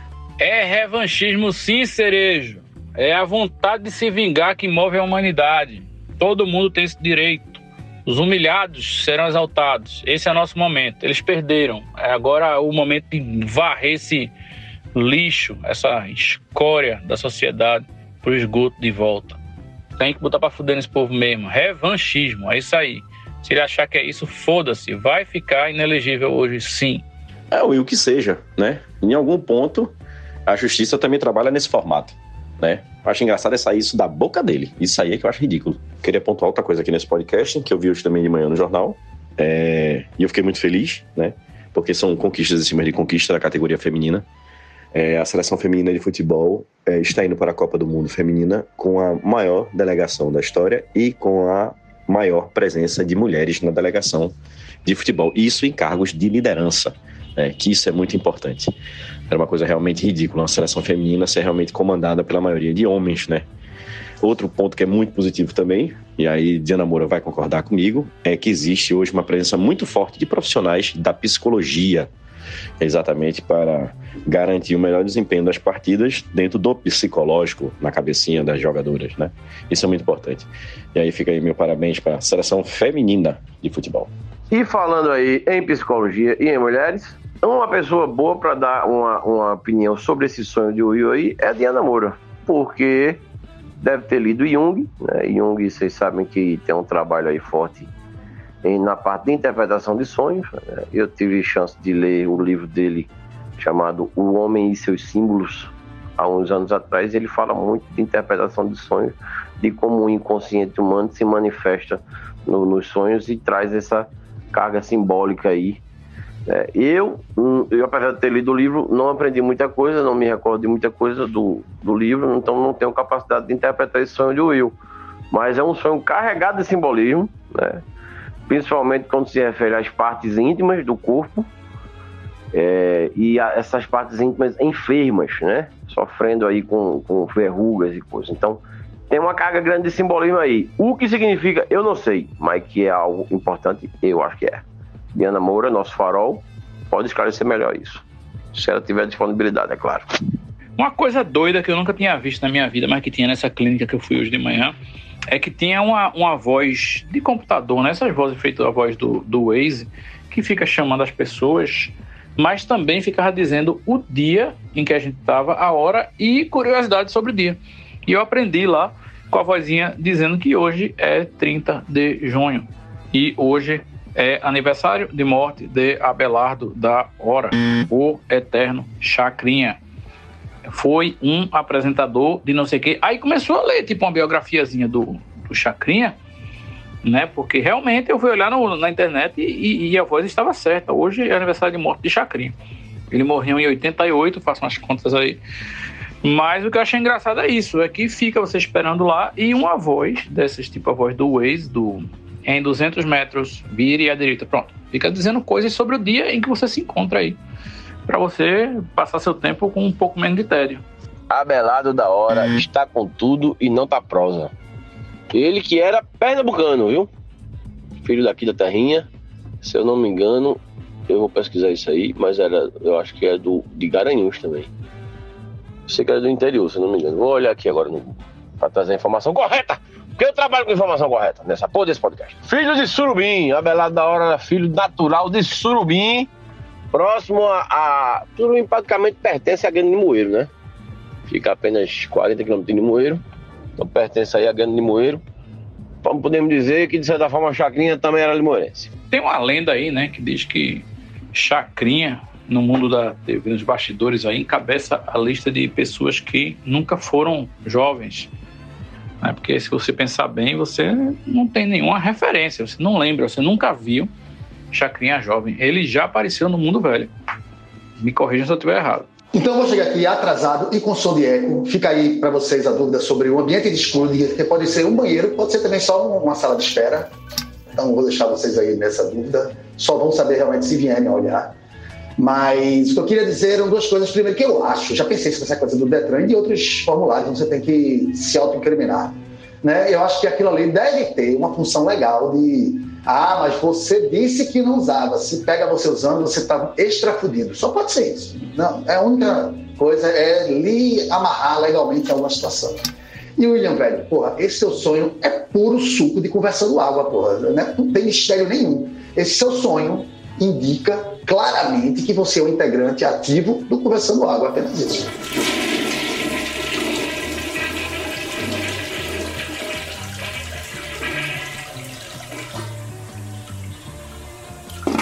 Gente, pelo amor de Deus, apoiem o podcast lá no apoia.se barra conversando água para que eu possa pagar uma inteligência artificial para recuperar esses áudios aí de Fred e também de Bruno Cerejo, porque os dois estão nessa competição escrota de cada um ir para um lugar mais barulhento ou com a pior acústica existente no planeta para mandar áudio pra gente, porra. Assim não dá, minha gente. Olha a seriedade do, do serviço aí, por favor. É, eu queria só dizer que Abelardo da Hora foi um exímio artista plástico pernambucano, professor, inclusive, de Francisco Brenan, na juventude de Francisco Brenan. Daí vocês tiram a idade de Abelardo da Hora, mas já falecido, mas era maravilhoso ele. É, tinha umas obras muito, um pouco literais, que eu não gosto tanto, mas, mas tinham outras incríveis. Enfim, uma discussão, outra discussão desse podcast. E Abelardo Barbosa era o Chacrinha. Agora, sobre o sonho de Will, eu acho melhor não comentar. Eu acho que é uma coisa mais para terapia mesmo, assim. Eu acho que ele poderia é, conversar sobre esse sonho com a terapeuta dele, né? Isto é, se ele não floreou um pouquinho o sonho. Mas se ele tiver floreado, também é uma questão para ele tratar com a terapeuta dele. Ih, rapaz, deixou no ar, viu? Deixou no ar só especulações e conjecturas. E fui eu que confundi a Belado da Hora com a Belado Barbosa. Então, um errata, mais um errata do maconheiro. Errata do maconheiro. E olha só que ponto chegamos, viu? O carro do ovo se rendeu também à voz sintetizada, inteligência artificial, para azucrinar a sua vizinhança e vender ovo por precinhos mais baratos. Olha o carro do ovo e aproveita. A bandeja de ovos com 30 ovos é 16 reais a bandeja. Ovos 16 reais. O bom de usar a voz sintetizada, né, que aí fica explícito o, o grau de analfabetismo da pessoa, porque fala bandeja, né? Eu tenho certeza que o cara escreveu bandeja no texto e aí a voz fala o que você escreve, né? Olha aí, a vantagem da voz falada orgânica de uma pessoa real é isso, né? A pessoa fala certo mesmo que escreve errado. É questão de tempo, talvez pouco, para substituírem a galinha e inventarem uma coacla artificial que produz ovos artificiais. Rapaz, acredita em mim que tá muito próximo, mas muito próximo mesmo, o dia que eu vou escrever textos aqui no grupo do podcast e vocês vão receber a minha voz, minha própria voz, falando o texto que eu escrevi. Se preparem que vai ser esse ano ainda. A gente não pode chamar de analfabetismo porque essa pessoa ainda tem algum grau de letramento, né? Ela escreve alguma coisa e faz sentido o que ela escreve. Então, no caso do Brasil, inclusive, isso está bem longe de ser analfabetismo, mas comete erros aí de ortografia, de gramática, de enfim. É, os linguistas vão ficar putos com a gente. A galera da linguística vai nos xingar com toda razão, e eu tô, já estou dando razão a eles. É, além de bandeja, ele, ele, diz também que a bandeja de ovos é 16 reais. Aí depois repete, ovos é 16 reais. E esqueceu a bandeja e a concordância foi para o espaço. Mas tá tudo bem, tá tudo certo. William, sim, eu ainda tô no eco que provavelmente a conta aqui pode não ser o banheiro. Mas é o seguinte, velho, é, o... já tem, já tem. Eu já vi podcast onde a galera tá tirando essa onda aí. E a galera treina, velho, hoje em dia, tipo, 20 minutos em um minuto de áudio. Você pega um minuto seu de áudio, ou menos ainda. E treina por 20 minutinhos. E é, velho, assim, a brincadeira no podcast, era um podcast com seis participantes, era descobrir quem era e quem não era, o que era e quem não era a voz da pessoa real ou era a inteligência artificial. E, velho, todo mundo acabou descobrindo. Mas, meu irmão, assim, passa batidíssimo, tá ligado? Se tu meter aqui, eu tenho certeza que muita gente vai não vai notar não. Agora onde foi, qual foi, o que foi que eles usaram, não disseram. Mas é coisa pública. Então, Fred, eu já fiz isso, já treinei minha voz, não sei o que, já treinei uma inteligência com a minha voz num site, né? Mas assim, podia ser pago e podia ser gratuito, obviamente eu fui no gratuito, porque os ouvintes ainda não estão apoiando o podcast, não apoiam E é, só tinha inglês. E eu já fiquei impressionado com o resultado. Porém, porém, para vocês usuários de iPhone, a partir do próximo iOS, o iOS 17, você vai poder treinar o iPhone, certo? Você vai colocar sua voz no iPhone, ele vai pedir para você falar não sei quantas frases, vai entender tudo que você fala na sua língua nativa, e aí você vai ter a opção de em qualquer aplicativo você vai escrever texto e na hora do send pode mandar o, o texto como texto ou o iPhone mesmo converte para voz e manda como áudio. Boa tarde, Conversando Água. Recebemos um recadinho do ouvinte via e-mail. Vou ler no próximo áudio como se a ouvinte tivesse mandado é, um áudio para nós. Abre aspas. Quando vocês vão falar água sobre essa amizade de infância de Luiz Inácio com Maduro? Ditador sanguinário da Gota Serena e todos se fingindo de morto e viva a narrativa democrática. A nova palavra da moda. Fecha aspas. Tratem bem a ouvinte, pessoal. Ui, olha pra ela, desse ela. Olha aí, ouvintes, arrasando e nos orgulhando mais uma vez, trazendo sempre temas pertinentes, mesmo que por texto. Fique sabendo, você ouvinte, que você pode participar pelo e-mail conversandoagopodcast.gmail.com manda em texto que a gente lê ao vivo aqui, você não gasta sua linda vozinha. Dito isso, acho que esse tema que o, o, o ouvinte, a ouvinte, sei lá, trouxe vai suscitar aí respostas que talvez sejam um pouco diferentes para cada uma pessoa do podcast. Somos nove, né? Então o que eu vou dizer talvez não represente com fidelidade o todo, ou talvez represente, não sei. Mas posso já adiantar de cara que eu abomino, eu, pessoa física, abomino completamente qualquer relação com regimes ditatoriais, seja deste governo, com Maduro ou, ou com qualquer outro, ou seja do governo anterior que vivia sentado no colo dos ditadores do Oriente Médio. Né? Dito isso, né, não, não, nem tudo são flores o tempo todo, e obviamente que eu tenho muitas outras críticas. Tenho crítica contra a nomeação de Zanin, tenho crítica contra esse projeto aí de barateamento de carro para que todos tenham o seu carro particular em vez de investir massivamente no transporte público tão carente no Brasil. E é isso. É, eu concluo meu voto somente dizendo aqui uma coisa que parece óbvia mas não é nos dias atuais, né? apesar da nossa democracia ser muito jovem, muitas pessoas ainda não entenderam que numa eleição alguém vai ganhar, certo? E é muito difícil que o ambiente seja 100% ideal do jeito que você espera, do jeito que você gosta, você tem que votar pensando em você e pensando no todo, certo? Isso é muito importante. E que tem momentos que você não pode se abster, né? Tem coisas importantes da sua vida que você tem que tomar rédeas e dizer o que é que você quer. É muito importante, independente de qualquer lado, que você seja muito firme em suas opiniões e saiba defendê-las, né? E por isso que eu digo que eu fiz o L, né? Me orgulho de ter feito para tirar o governo que estava terminando de arrasar com o Brasil, esse retrocesso monstruoso. O Brasil virou uma piada internacional. E agora estamos tentando esse processo de reconstrução, como eu disse, obviamente com muitas críticas, como sempre. Mas essa pergunta, inclusive, chegou num momento muito importante essa semana, porque enquanto eu estou falando, eu estou vendo que através de um relator negro e através do voto de uma mulher, Bolsonaro está inelegível por oito anos. A gente fica feliz, mas isso é só o começo, espero. Porque a gente tem o exemplo de Collor aí, ficou inelegível oito anos e voltou e está fazendo as merdas que faz até hoje. Né? Mas essa é a minha opinião própria, pessoal, pessoa física. E espero que os ouvintes tragam mais temas pertinentes como esse para que a gente possa trazer as nossas opiniões. Enfim, vocês entenderam, quem quiser opinar aí, quem quiser me criticar, fiquem à vontade. Tchau, vou fazer feira. Pois é, Will. É, também sou contra né, essa relação com ditaduras.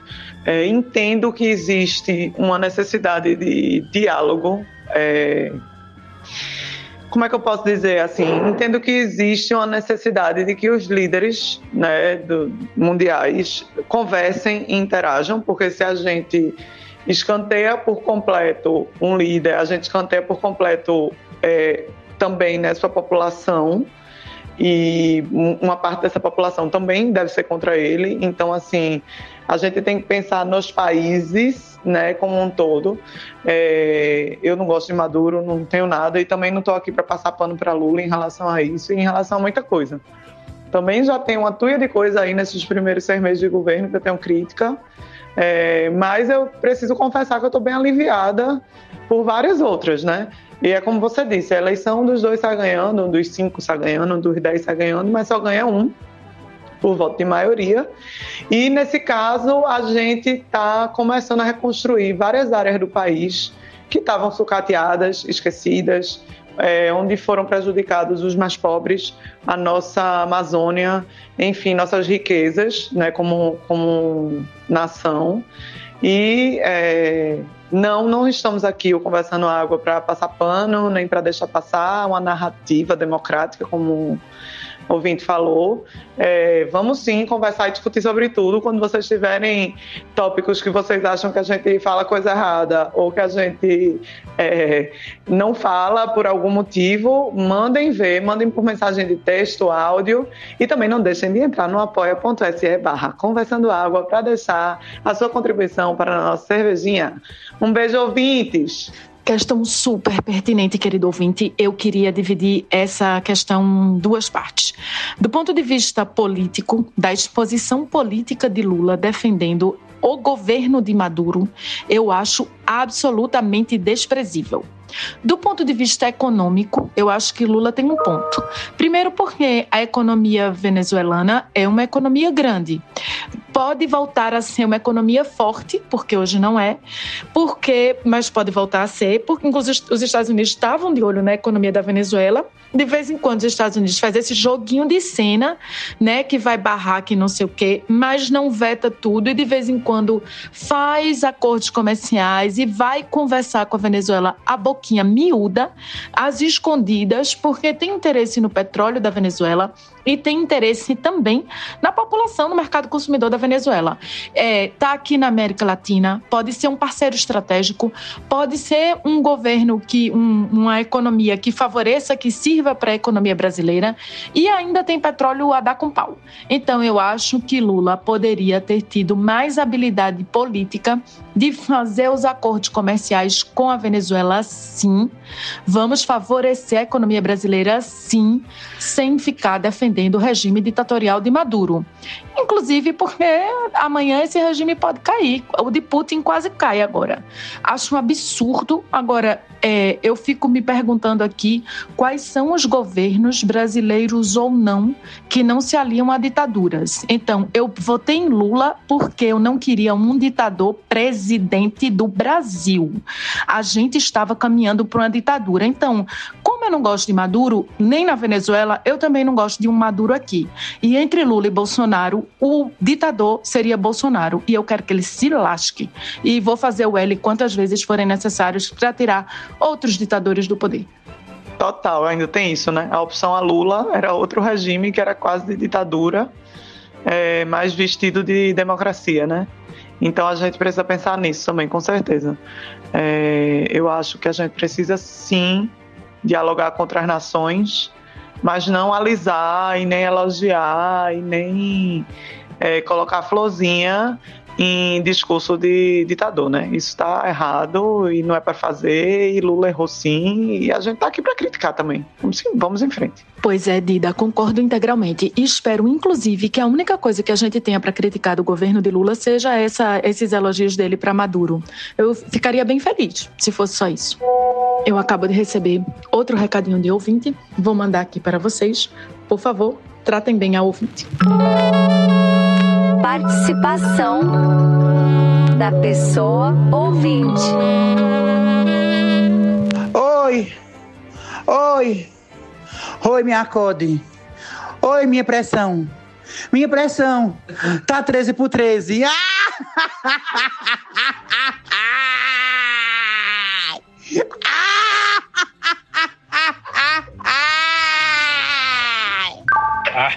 bom demais. Agora, não devemos esquecer que as eleições não acabaram no segundo turno. Estamos dia após dia vivendo o terceiro turno, a exemplo do que aconteceu hoje, dia histórico.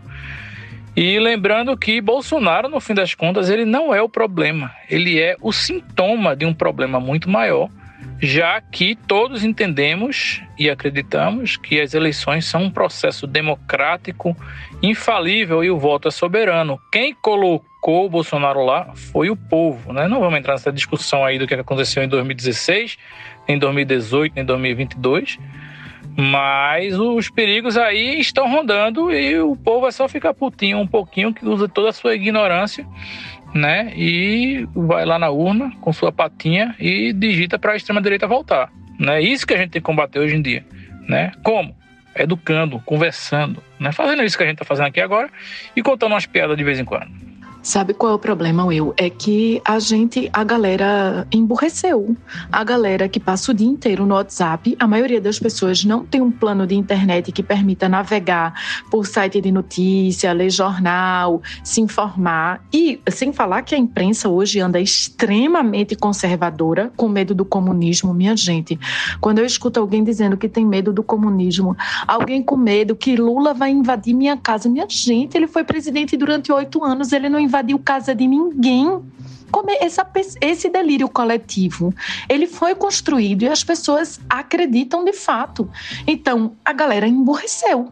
E a galera acredita em qualquer coisa para preservar o nada que elas têm. O cara tem um Fiat Uno 1998 e tá com medo do comunismo. Gente, mesmo que ele tivesse uma Mercedes, não era para ter comunismo, porque não tem comunismo no Brasil. Aliás, não tem comunismo praticamente em mais quase nenhum lugar do mundo, né? Vale lembrar que a China não é mais comunista, a Rússia muito menos, Cuba talvez um pouco, mas está se ferrando. Enfim, a, a Venezuela também não é comunista, é uma ditadura, mas não é comunista. Enfim, Gente, pelo amor de Deus, né? Então as pessoas emburreceram e elas têm medo de perder qualquer coisa. E elas acham que o Estado tem que legislar sobre qualquer coisa. O, o Estado tem que legislar se fulano dá o próprio fiofó ou não. Cara, isso não é da conta do Estado. O Estado não tem que legislar sobre a homossexualidade de ninguém. Deixa a galera ser feliz. Mas o povo fica vetando, é, fica encontrando brecha e achando... Enfim, é, é, é o risco risco que a gente corre de uma teocracia. E eu vejo pessoas que são católicas apoiando a possibilidade de uma teocracia com valores protestantes. Tipo, eles vão esmagar o catolicismo e as pessoas não estão nem aí. Gente, enfim, é muito surreal. E a gente falava mal dos egípcios porque era uma teocracia que acreditava em não sei quantos deuses e o, o povo, a cabeça dos deuses tinha cabeça de animal. Enfim, é para se arrombar. Então, eu gosto muito de uma teoria aí que justifica isso que você falou do emburrecimento e desse medo do comunismo, que é, veja, gente rica vai ganhar dinheiro, independente aí se é governo de esquerda, de direita, do caralho a quatro. Rico tá sempre ganhando dinheiro. E sempre foi assim. Quem é que ganhou dinheiro no governo Lula? Rico. Quem era rico ficou mais rico. Né? A classe média, como sempre, ficou espremida ali, esmagada, sem possibilidade de crescimento. Porém, Porém, a classe C e D, as classes mais baixas, subiram, começaram a botar filho em faculdade, começaram a trocar o ônibus pelo avião, começaram a frequentar shopping, né? Aquela, aquela fala, eu acho que foi de foi da Nusa Leão, não sei, que disse que não tinha mais graça ir para Paris porque o porteiro do prédio dela já tinha ido, né? E aí, quando a classe média sentiu isso, ela se achou menos rica, se achou perdendo aí poderes, se achou inferiorizada, né? Não porque ela se moveu na pirâmide social, mas porque quem estava embaixo subiu, né? E aí eu acho que justifica muito dessa raiva aí desse do assistencialismo, do, das oportunidades, do crédito facilitado, enfim, essas coisas todas que fizeram com que as classes mais baixas realmente tivessem alguma perspectiva de melhora de vida e encostassem aí na classe média, que apavorou-se com isso, né? Começou a perder a, a, babá do filho, porque a babá estudava e tinha que sair para estagiar e depois arrumar um emprego decente. É isso, minha gente, é isso. É difícil, a batalha é difícil, né? Daqui que você bota na cabeça das pessoas é mais fácil esperar as gerações se acabarem, né, passarem, as pessoas morrerem e tentar impedir que esses valores passem para gerações novas. E lembrando que nunca tem o candidato 100% ideal, né? Quando você pensa no todo, fica mais fácil de você decidir do que quando você está pensando somente em você mesmo e na sua bolha. Eu digo para todo mundo, eu votei em Lula, mesmo ele garantindo que não ia fechar igreja nenhuma. Vejam só, ainda assim eu votei no cara. E acho que fiz certo. É isso, Will. É exatamente isso. A gente tem um problema sério de letramento. As pessoas não conseguem fazer uma análise da conjuntura global e e elas não conseguem também, em parte, porque elas acham que sempre tem alguém querendo esconder algo delas e passá-las para trás. Sabe o exemplo do saqueado que vocês estavam dando hoje de manhã, que eu não entrei nesse assunto, mas que vocês estavam falando de um caminhão quando cai, a galera vai em cima e começa a saquear e tirar as coisas de dentro como se nada. É um pouco esse comportamento, um comportamento de manada, de que se está todo mundo tirando, é porque não é de ninguém. Se não é de ninguém, eu posso usufruir também. Então, não me importa, eu não estou passando ninguém para trás, eu só estou pegando algo que não é de ninguém e eu vou usufruir disso. É um pouco isso, as pessoas estão é, saqueando o, o mundo, saqueando é, direitos trabalhistas, saqueando direitos coletivos, saqueando o respeito ao próximo porque elas acham que não é de ninguém. E elas podem passar por cima disso como um trator e elas estão saqueando toda a construção, todos os avanços é, filosóficos, sociais da cultura ocidental em nome de um medo de ser passado para trás, em nome de um medo de perder alguma coisa que elas não sabem o que é. É muito grave isso. E eu digo mais ainda que não é só questão da falta de informação, não. Pelo contrário, eu acho. Eu acho que muita gente tem informação, tem a capacidade de adquirir a informação, mas não busca. Eu acho que é falta de pensamento crítico, a falta de ter sido ensinado a pensar criticamente. E aí, quando você começa a acreditar naquilo que você quer, porque é interessante para você, seja lá por quê, seja porque é economicamente viável, seja porque é confortável emocionalmente, seja porque vai lhe fazer bem, você começa a abrir uma porta e aí você começa a botar o dedinho no lugar onde não fecha mais. Então você acaba chegando nesse ponto. Por isso que eu já, já abriu, eu vou abrir um pouco mais, eu sou tão contra a, a religião, porque eu acho que é você começar a ensinar as pessoas a que é a fé, é aquilo que você acredita é o que é o certo. Hum, esqueça os, os, outros, não, não, não importa o que dizem, não existe prova, não existe nada, mas o que você sente é, é a coisa mais importante do mundo e você deve seguir simplesmente só isso. Então você começa. Por isso que tanto religioso é tão intolerante, assim. É, é, não, tô, não tô, de novo, desculpe, Diana Meira, não estou generalizando, mas estou. Mas a, os dados são claros aí. Né, dessa, dessa junção. Então, a gente está vendo isso hoje claramente, né? Então, de onde vem o perigo da, da ditadura e do fascismo, né? Então, vocês acabaram, inclusive, de falar aí no áudio. Então, eu acho que é isso. Eu acho que, fora a, a, a a índole humana que é dessa mesmo, é, é, a falta de pensar, é querer se dar bem, é, é nem querer que. Não é, não é o importante para o ser humano não é nem estar tá bem, é, é, que o outro se foda. O cara quer mais que o outro se foda, porque aí ele comparando ele se acha massa. Ele, ele não precisa estar tá muito bem, não. Ele quer que o outro se lasque, que aí tá ótimo. Então, na hora que todo mundo chega igual, ele, porra, ele virou nada, tá ligado? Ele virou mais um, então ele não quer ser mais um. Então tem isso, e aí eu acho que o mais importante também é a falta do pensamento crítico. Ninguém é ensinado a pensar criticamente e dar um trabalho do caralho, principalmente hoje em dia, onde a informação vem de todo canto e de toda forma. Ninguém quer saber de pensar criticamente. Ninguém foi ensinado então, não adianta. A pessoa pode ser inteligentíssima, pode. Tanto que você tem aí médicos, pesquisadores, advogados, o caralho de gente que, porra, falando da geneira para todo lado. Porque pode ser inteligente, pode, ser, pode ter conhecimento, mas não consegue criticar. E aí, meu velho, o mundo vai para baixo por causa disso. Sim, tem uma coisa aí que é foda no Brasil, que é isso de pessoas públicas que já têm zilhões de trilhões de, de seguidores ou de público ou o que seja, puderem se candidatar. Eu acho que, que, que, essas pessoas tinham que dar um tempo da vida pública, sei lá, general, tenente, coronel, militar em geral, pastor, padre, um rabino, youtuber, não sei o que, quer se candidatar, velho. Porra, sai da vida pública aí, sei lá, um ano, dois, que seja, certo? E aí você pode se candidatar a alguma coisa, porque é, é foda. A gente viu o exemplo aí de Mamãe Falei, a gente viu agora o exemplo de Nicolas, né, que, porra, deputado federal mais votado, falando merda no YouTube. Conseguiu aí ser o mais votado da história do Brasil. Falando merda, e assim, merda séria, assim, defendendo é, é, é, de forma velada e às vezes até um pouco explícita, extermínio de pessoas trans. O Ministério Público teve que suspender o registro de armas dele. Porque, enfim, vocês sabem o naipe do cara. E ainda assim, porra, quantas pessoas, centenas de milhares de pessoas disseram, não, eu quero esse cara para deputado federal. É assim, é, o, o político tá lá, assim, por mal ou por bem, é, é um espelho do seu eleitorado, fazendo as vontades do seu eleitorado, né? E aí, velho, é complicado. E é isso, né? A única verdade de tudo, a máxima maior é sem educação não se tem saúde, não se tem política funcionando direito, não se tem nada, não se tem cultura, não se tem história. E a gente precisa educar o povo. E o povo que já tem algum nível de educação tem que começar a fazer sinapse, que é para poder raciocinar, que é muito importante. Pois, como todos sabemos, mas não custa repetir, se educa para o bem, mas também se educa para o mal. Eu quero chegar aqui para dizer que eu concordo com tudo que vocês falaram, certo? Reforçando só que numa democracia, realmente, quem, quem tem a maior força é o diálogo. Isso tem que, que ser posto à prova diariamente, né? É uma luta constante.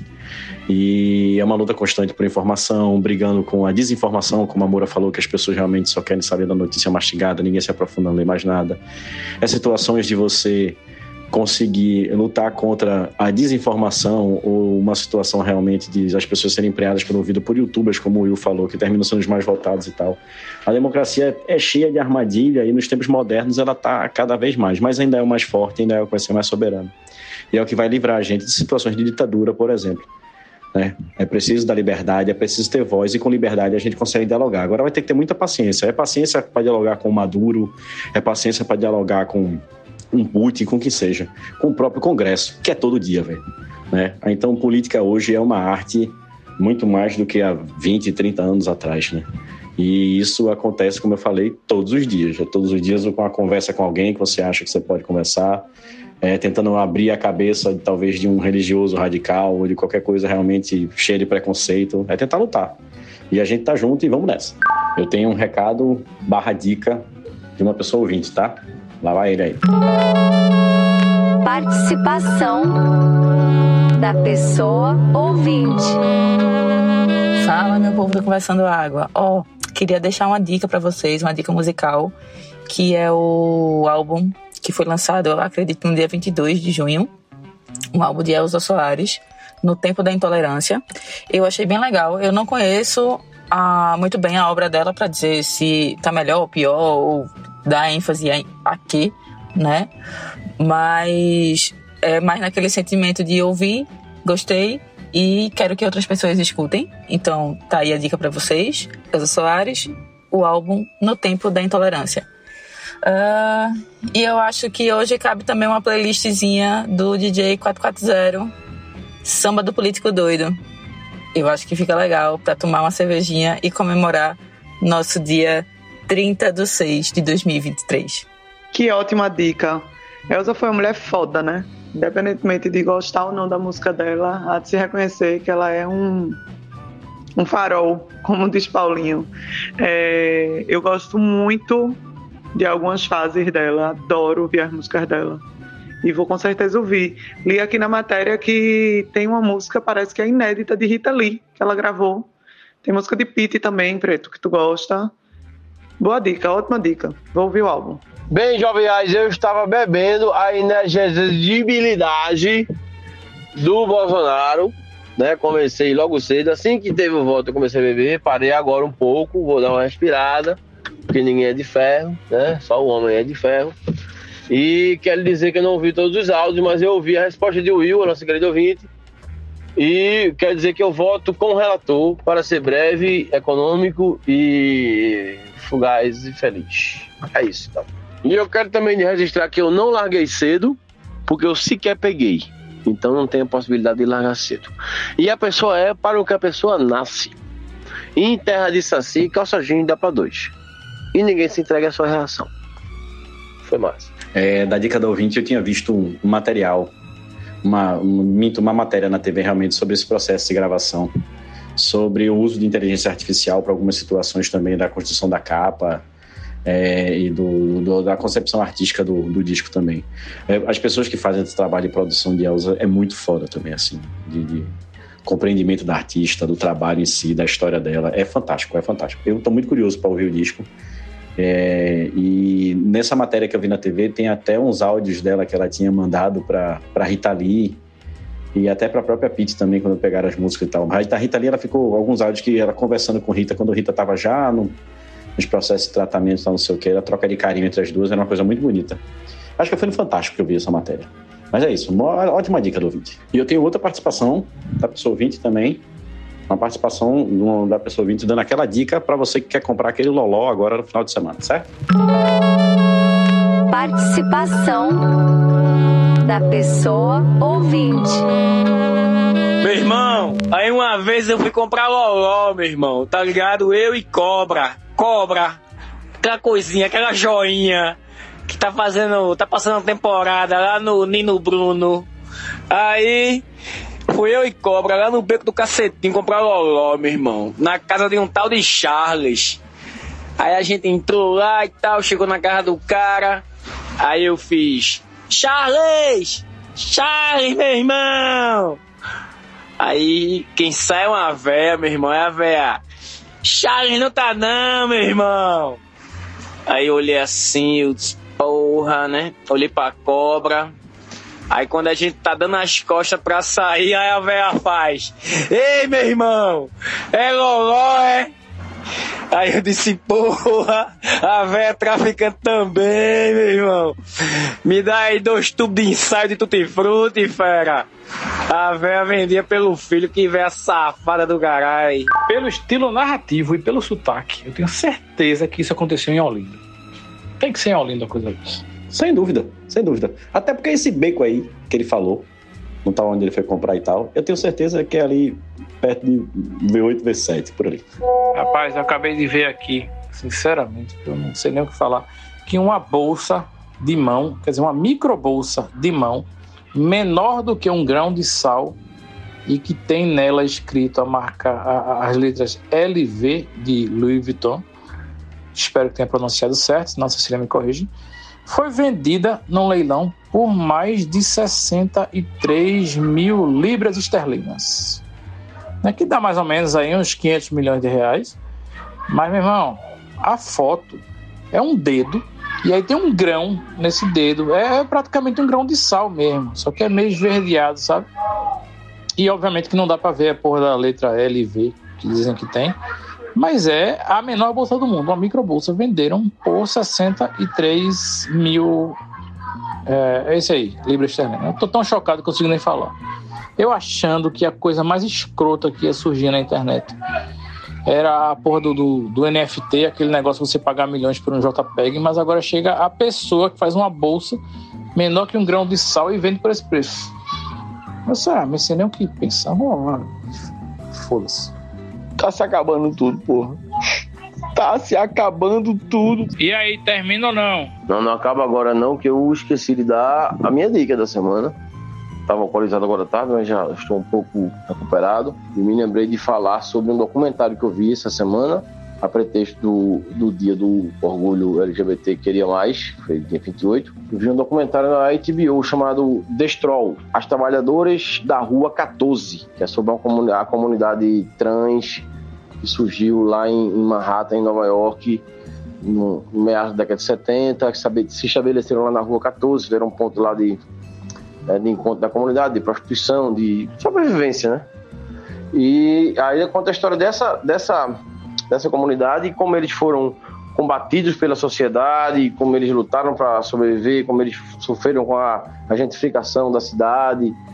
É muito interessante o documentário, muito bem feito, muito legal. É um pouco triste também, porque você vê o tanto de sofrimento, de violência que eles sofreram, que elas, que elas sofreram e eles também. Bem, vale a pena ver. The As Trabalhadoras da Rua 14, tá no HBO, só procurar. Muito bom, Paulo, muito bom. É, pô, acaba não, pô. Amanhã é sábado de chuva e, e o que é que a gente vai fazer com o nosso vazio existencial se não tiver podcast? Não, pô, deixa aí, segura aí. Sábado é um dia importante no podcast criativo, acho que volumoso, inclusive, eu acho. Segura essa onda aí. Então prometa que você vai brigar com o dia namoro amanhã, senão os ouvintes não vão gostar do fim do podcast. Peraí, pô, tô na minha semana belicosa. Não, não, não dá corda, não. Não dá corda, não, porque eu me empolgo, pô. Faz isso não. A gente podia brigar é, aqui no podcast, mas fora isso, tomar uma cervejinha pessoalmente, né? Amanhã eu tô totalmente de boreste, tenho nada para fazer marido viajando, filho mais velho viajando, filho mais novo não gosta de sair comigo. Então, estamos aceitando convites para fazer alguma farrinha, pode ser aqui em Melrose, que tal? Estou lançando aqui a proposta no ar. Desculpa, queridos ouvintes, é, isso foi meu pornográfico aqui no podcast, mas a gente é assim de vez em quando. Então, é, eu já dei várias informações internas hoje, né? Vou dar mais uma. É o seguinte, quando a Diana chama assim, ela ficou meio encabulada e, né? Ah, é pornográfico e tal, porque é isso mesmo, assim, quando, rola, quando dá o Melrose no, no, na chamada, é para dizer que vai ter bacanal, tá ligado? Então se liga aí, porque amanhã, meu irmão, ela já deu a real, tá ligado? Não tem marido, não tem nada, o filho tá fora. E aí, galera, Melrose. Melrose é a palavra-chave. Meu irmão, é loucura, velho, loucura, assim. Amanhã, é, é, já botaram quase a gente pra fora do prédio uma vez, foi fogo por causa da gritaria. É, meu irmão, é foda. Melrose, tan tan tan tan tan tan tan tan tan Melrose, tan tan tan tan tan tan tan tan tan Ô, oh, Fred, já querendo brigar. Mentira, nunca botaram a gente para fora. Nunca houve nem essa suspeita, nem essa possibilidade, porque a gente faz do bacanal uma festa família. É mentira, não tem bacanal. Mas às vezes a gente fica aqui em casa, na varanda, até amanhecer o dia e é de boas. Nunca aconteceu nada assim. Nunca nenhum vizinho interfonou para reclamar. Meu prédio é uma maravilha. Bom, tem um vizinho no andar de cima que toca o terror de vez em quando. Para esse sim, interfonam para reclamar, mas também não dá resultado nenhum. Rapaz, eu tô aqui assistindo uma série que os meus amigos insistiram muito para assistir e eu demorei horrores, porque sim, eu sou essa pessoa chata e eu não gosto muito de série, mas essa é engraçada. Assim, no começo eu não gostei muito não, mas eu tive que superar os cinco primeiros episódios e agora eu tô adorando. E aí, a melhor cena de toda a série é um cara durão, bem durão, bem durão, vestido com a camisa que a sobrinha dele fez e tocando a música The Red Right Hand de Nick Cave, que é uma música que eu amo, né? A, sei lá, a sua mão direita vermelha, sei lá como é que diz isso, The Red Right Hand, isso. É, que é uma música super pesada e o cara entrando com a camisa que a sobrinha fez e todo mundo rindo da cara dele. Enfim, essa é a minha dica de sexta-feira. Se você gosta de Nick Cave, se você conhece a obra de Nick Cave, inclusive essa música tá em Peak Blinders. É, vale a pena você assistir só essa cena. Não precisa assistir a série toda, não. É o décimo capítulo, o décimo episódio da terceira temporada de Ted Lasso, que está terminando terminando mesmo, eu acho. Eu acho que não vai ter quarta temporada. E agora com vocês, recadinho da pessoa ouvinte. E essa pessoa ouvinte participou do The Voice Olinda. Escutem. Tratem bem o ouvinte. Inelegível, inelegível, você diz impossível votar nesse infeliz. Que voz, viu? Que voz. Lembra a voz de Nick Cave e Diana. Desagradável isso, porque você vem falando de Nick Cave e vem falando de The Red Right Hand, e aí é impossível brigar com você. Como eu vou brigar com você? Inclusive, você nem que você queira brigar agora, mas eu vou brigar. Acabou o podcast. Acabou o podcast. E The Red Right Hand é a mão do capeta, né? Então é a mão do capeta, é uma coisa maravilhosa, essa música maravilhosa. Inclusive, eu, eu comentar, você já comentou, mas é a trilha de Peak Blinders, que eu só assisti por conta da trilha. E que eu seria até boa, né? Até tão boa quase quanto a própria trilha.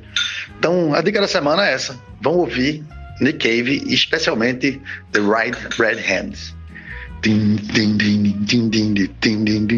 E eu não sei que tim, tim, tim é esse, mas não foi The Right Red Hand. Era pra ser, mas não foi. E eu acho que eu, eu não consegui, sempre eu tô empolgado agora, porque eu acabei de comer um pad thai. E eu acho que erraram, assim, no coisa. E, tipo, o, o molho de ostra, a garrafa do molho de ostra lá, tava vencendo, eu acho, no restaurante. E eles fizeram assim, velho, bota tudo aí nessa porra, tá ligado? Lasca aí essa porra toda aí, meu irmão. É só molho de ostra, tá ligado? Meu irmão, aí tá aqui uma briga, porque Juliana tá achando horrível e eu tô achando uma coisa maravilhosa. Puta, é só molho de ostra na cara, assim, porra, da foda. Fred, como diz meu pai, é, se eu fosse cantora, eu morreria de fome, com toda certeza. Mas o comecinho da música, o pim pim pim que você queria fazer é pim, pim pim pim, pim pim pim, pim pim pim, pim pim. E na verdade é a mão do diabo implantada na mão da própria pessoa, né? Eu não queria contar isso porque a pessoa agora já deu um puta spoiler, assim, mas enfim é, da música, não da cena, mas é, é como se o cara tivesse uma mão com vida própria e eu acho que esse Red aí é manchada de sangue. Enfim, é uma música do caralho, a música é incrível, muito boa. Aliás, Nick Cave, ele errou muito pouco nessa vida. A maioria das músicas dele são incríveis. Agora, voltando para a música do nosso querido ouvinte, gente, eu já comemorei tanto hoje, eu só não fiz chorar. Assim, ainda tentei dar uma choradinha para ver se tinha alguma lagriminha para cair. Era mentira, não tinha não. Mas eu já comemorei tanto, eu já ri tanto na internet, eu já vi tanto meme. Pena que hoje, sexta-feira, é um dos dias que eu mais trabalho na semana inteira. É muito boletinho para pagar na sexta-feira. E aí eu não me diverti tanto quanto eu gostaria. Mas enfim, tô me divertindo até agora. Agora, amor, eu queria botar uma questão aqui. Por que, que o menino Davi não gosta de sair com você, velho? Isso tá errado, porra. Pessoa legal pra cacete dar uma volta, bater aquele papo e tal. O menino Davi não quer sair, é porque mãe é. Porra, aproveitar, velho. Pode não, diga pro menino Davi aí que tá errado. Ser, ele adora tudo isso, conversar, é, tirar onda, ficar aqui, ver coisas junto, mas não gosta de sair, ele gosta de ficar em casa. Geralmente, até com os amigos ele sai pouco, ele chama os amigos pra cá e eles ficam jogando, conversando, não sei o quê. Essa semana, duas vezes na semana, foram dormir de manhã, assim. Ele e os amigos, os amigos de Dante também, todo mundo aqui em casa fazendo farra, mas sair não é muito com ele não. É isto, a vida é dura. Tá certo, menino Davi, tá certo. Se lhe apetece o, o cerne, o aconchego caliente do próprio lar, né? Tendo consciente de ter, de ter o privilégio de ter um, é um lar tão, com uma família tão maravilhosa, tão cremosa, feita de dia namoro. Eu mesmo ficaria em casa com a mamãe e com os amigos lá, tirando onda. Fazer o que na rua? Mas eu não sou Davi, então hoje eu vou sair. Vamos embora! Eu fico feliz pelo menino Dante aí. Porque realmente o aconchego do lar é a melhor coisa que tem. E tendo mãe gente boa assim é a melhor coisa que tem também. E até evita realmente uma situação que uma vez, eu não sei se eu já falei isso pra vocês, né? Eu encontrei uma vez Diana Moura e ela Dante não, quando eu falei Dante é Davi. E eu encontrei ela uma vez com com Davi. Fazia muito tempo que eu não via Davi, né? E Davi tava enorme já.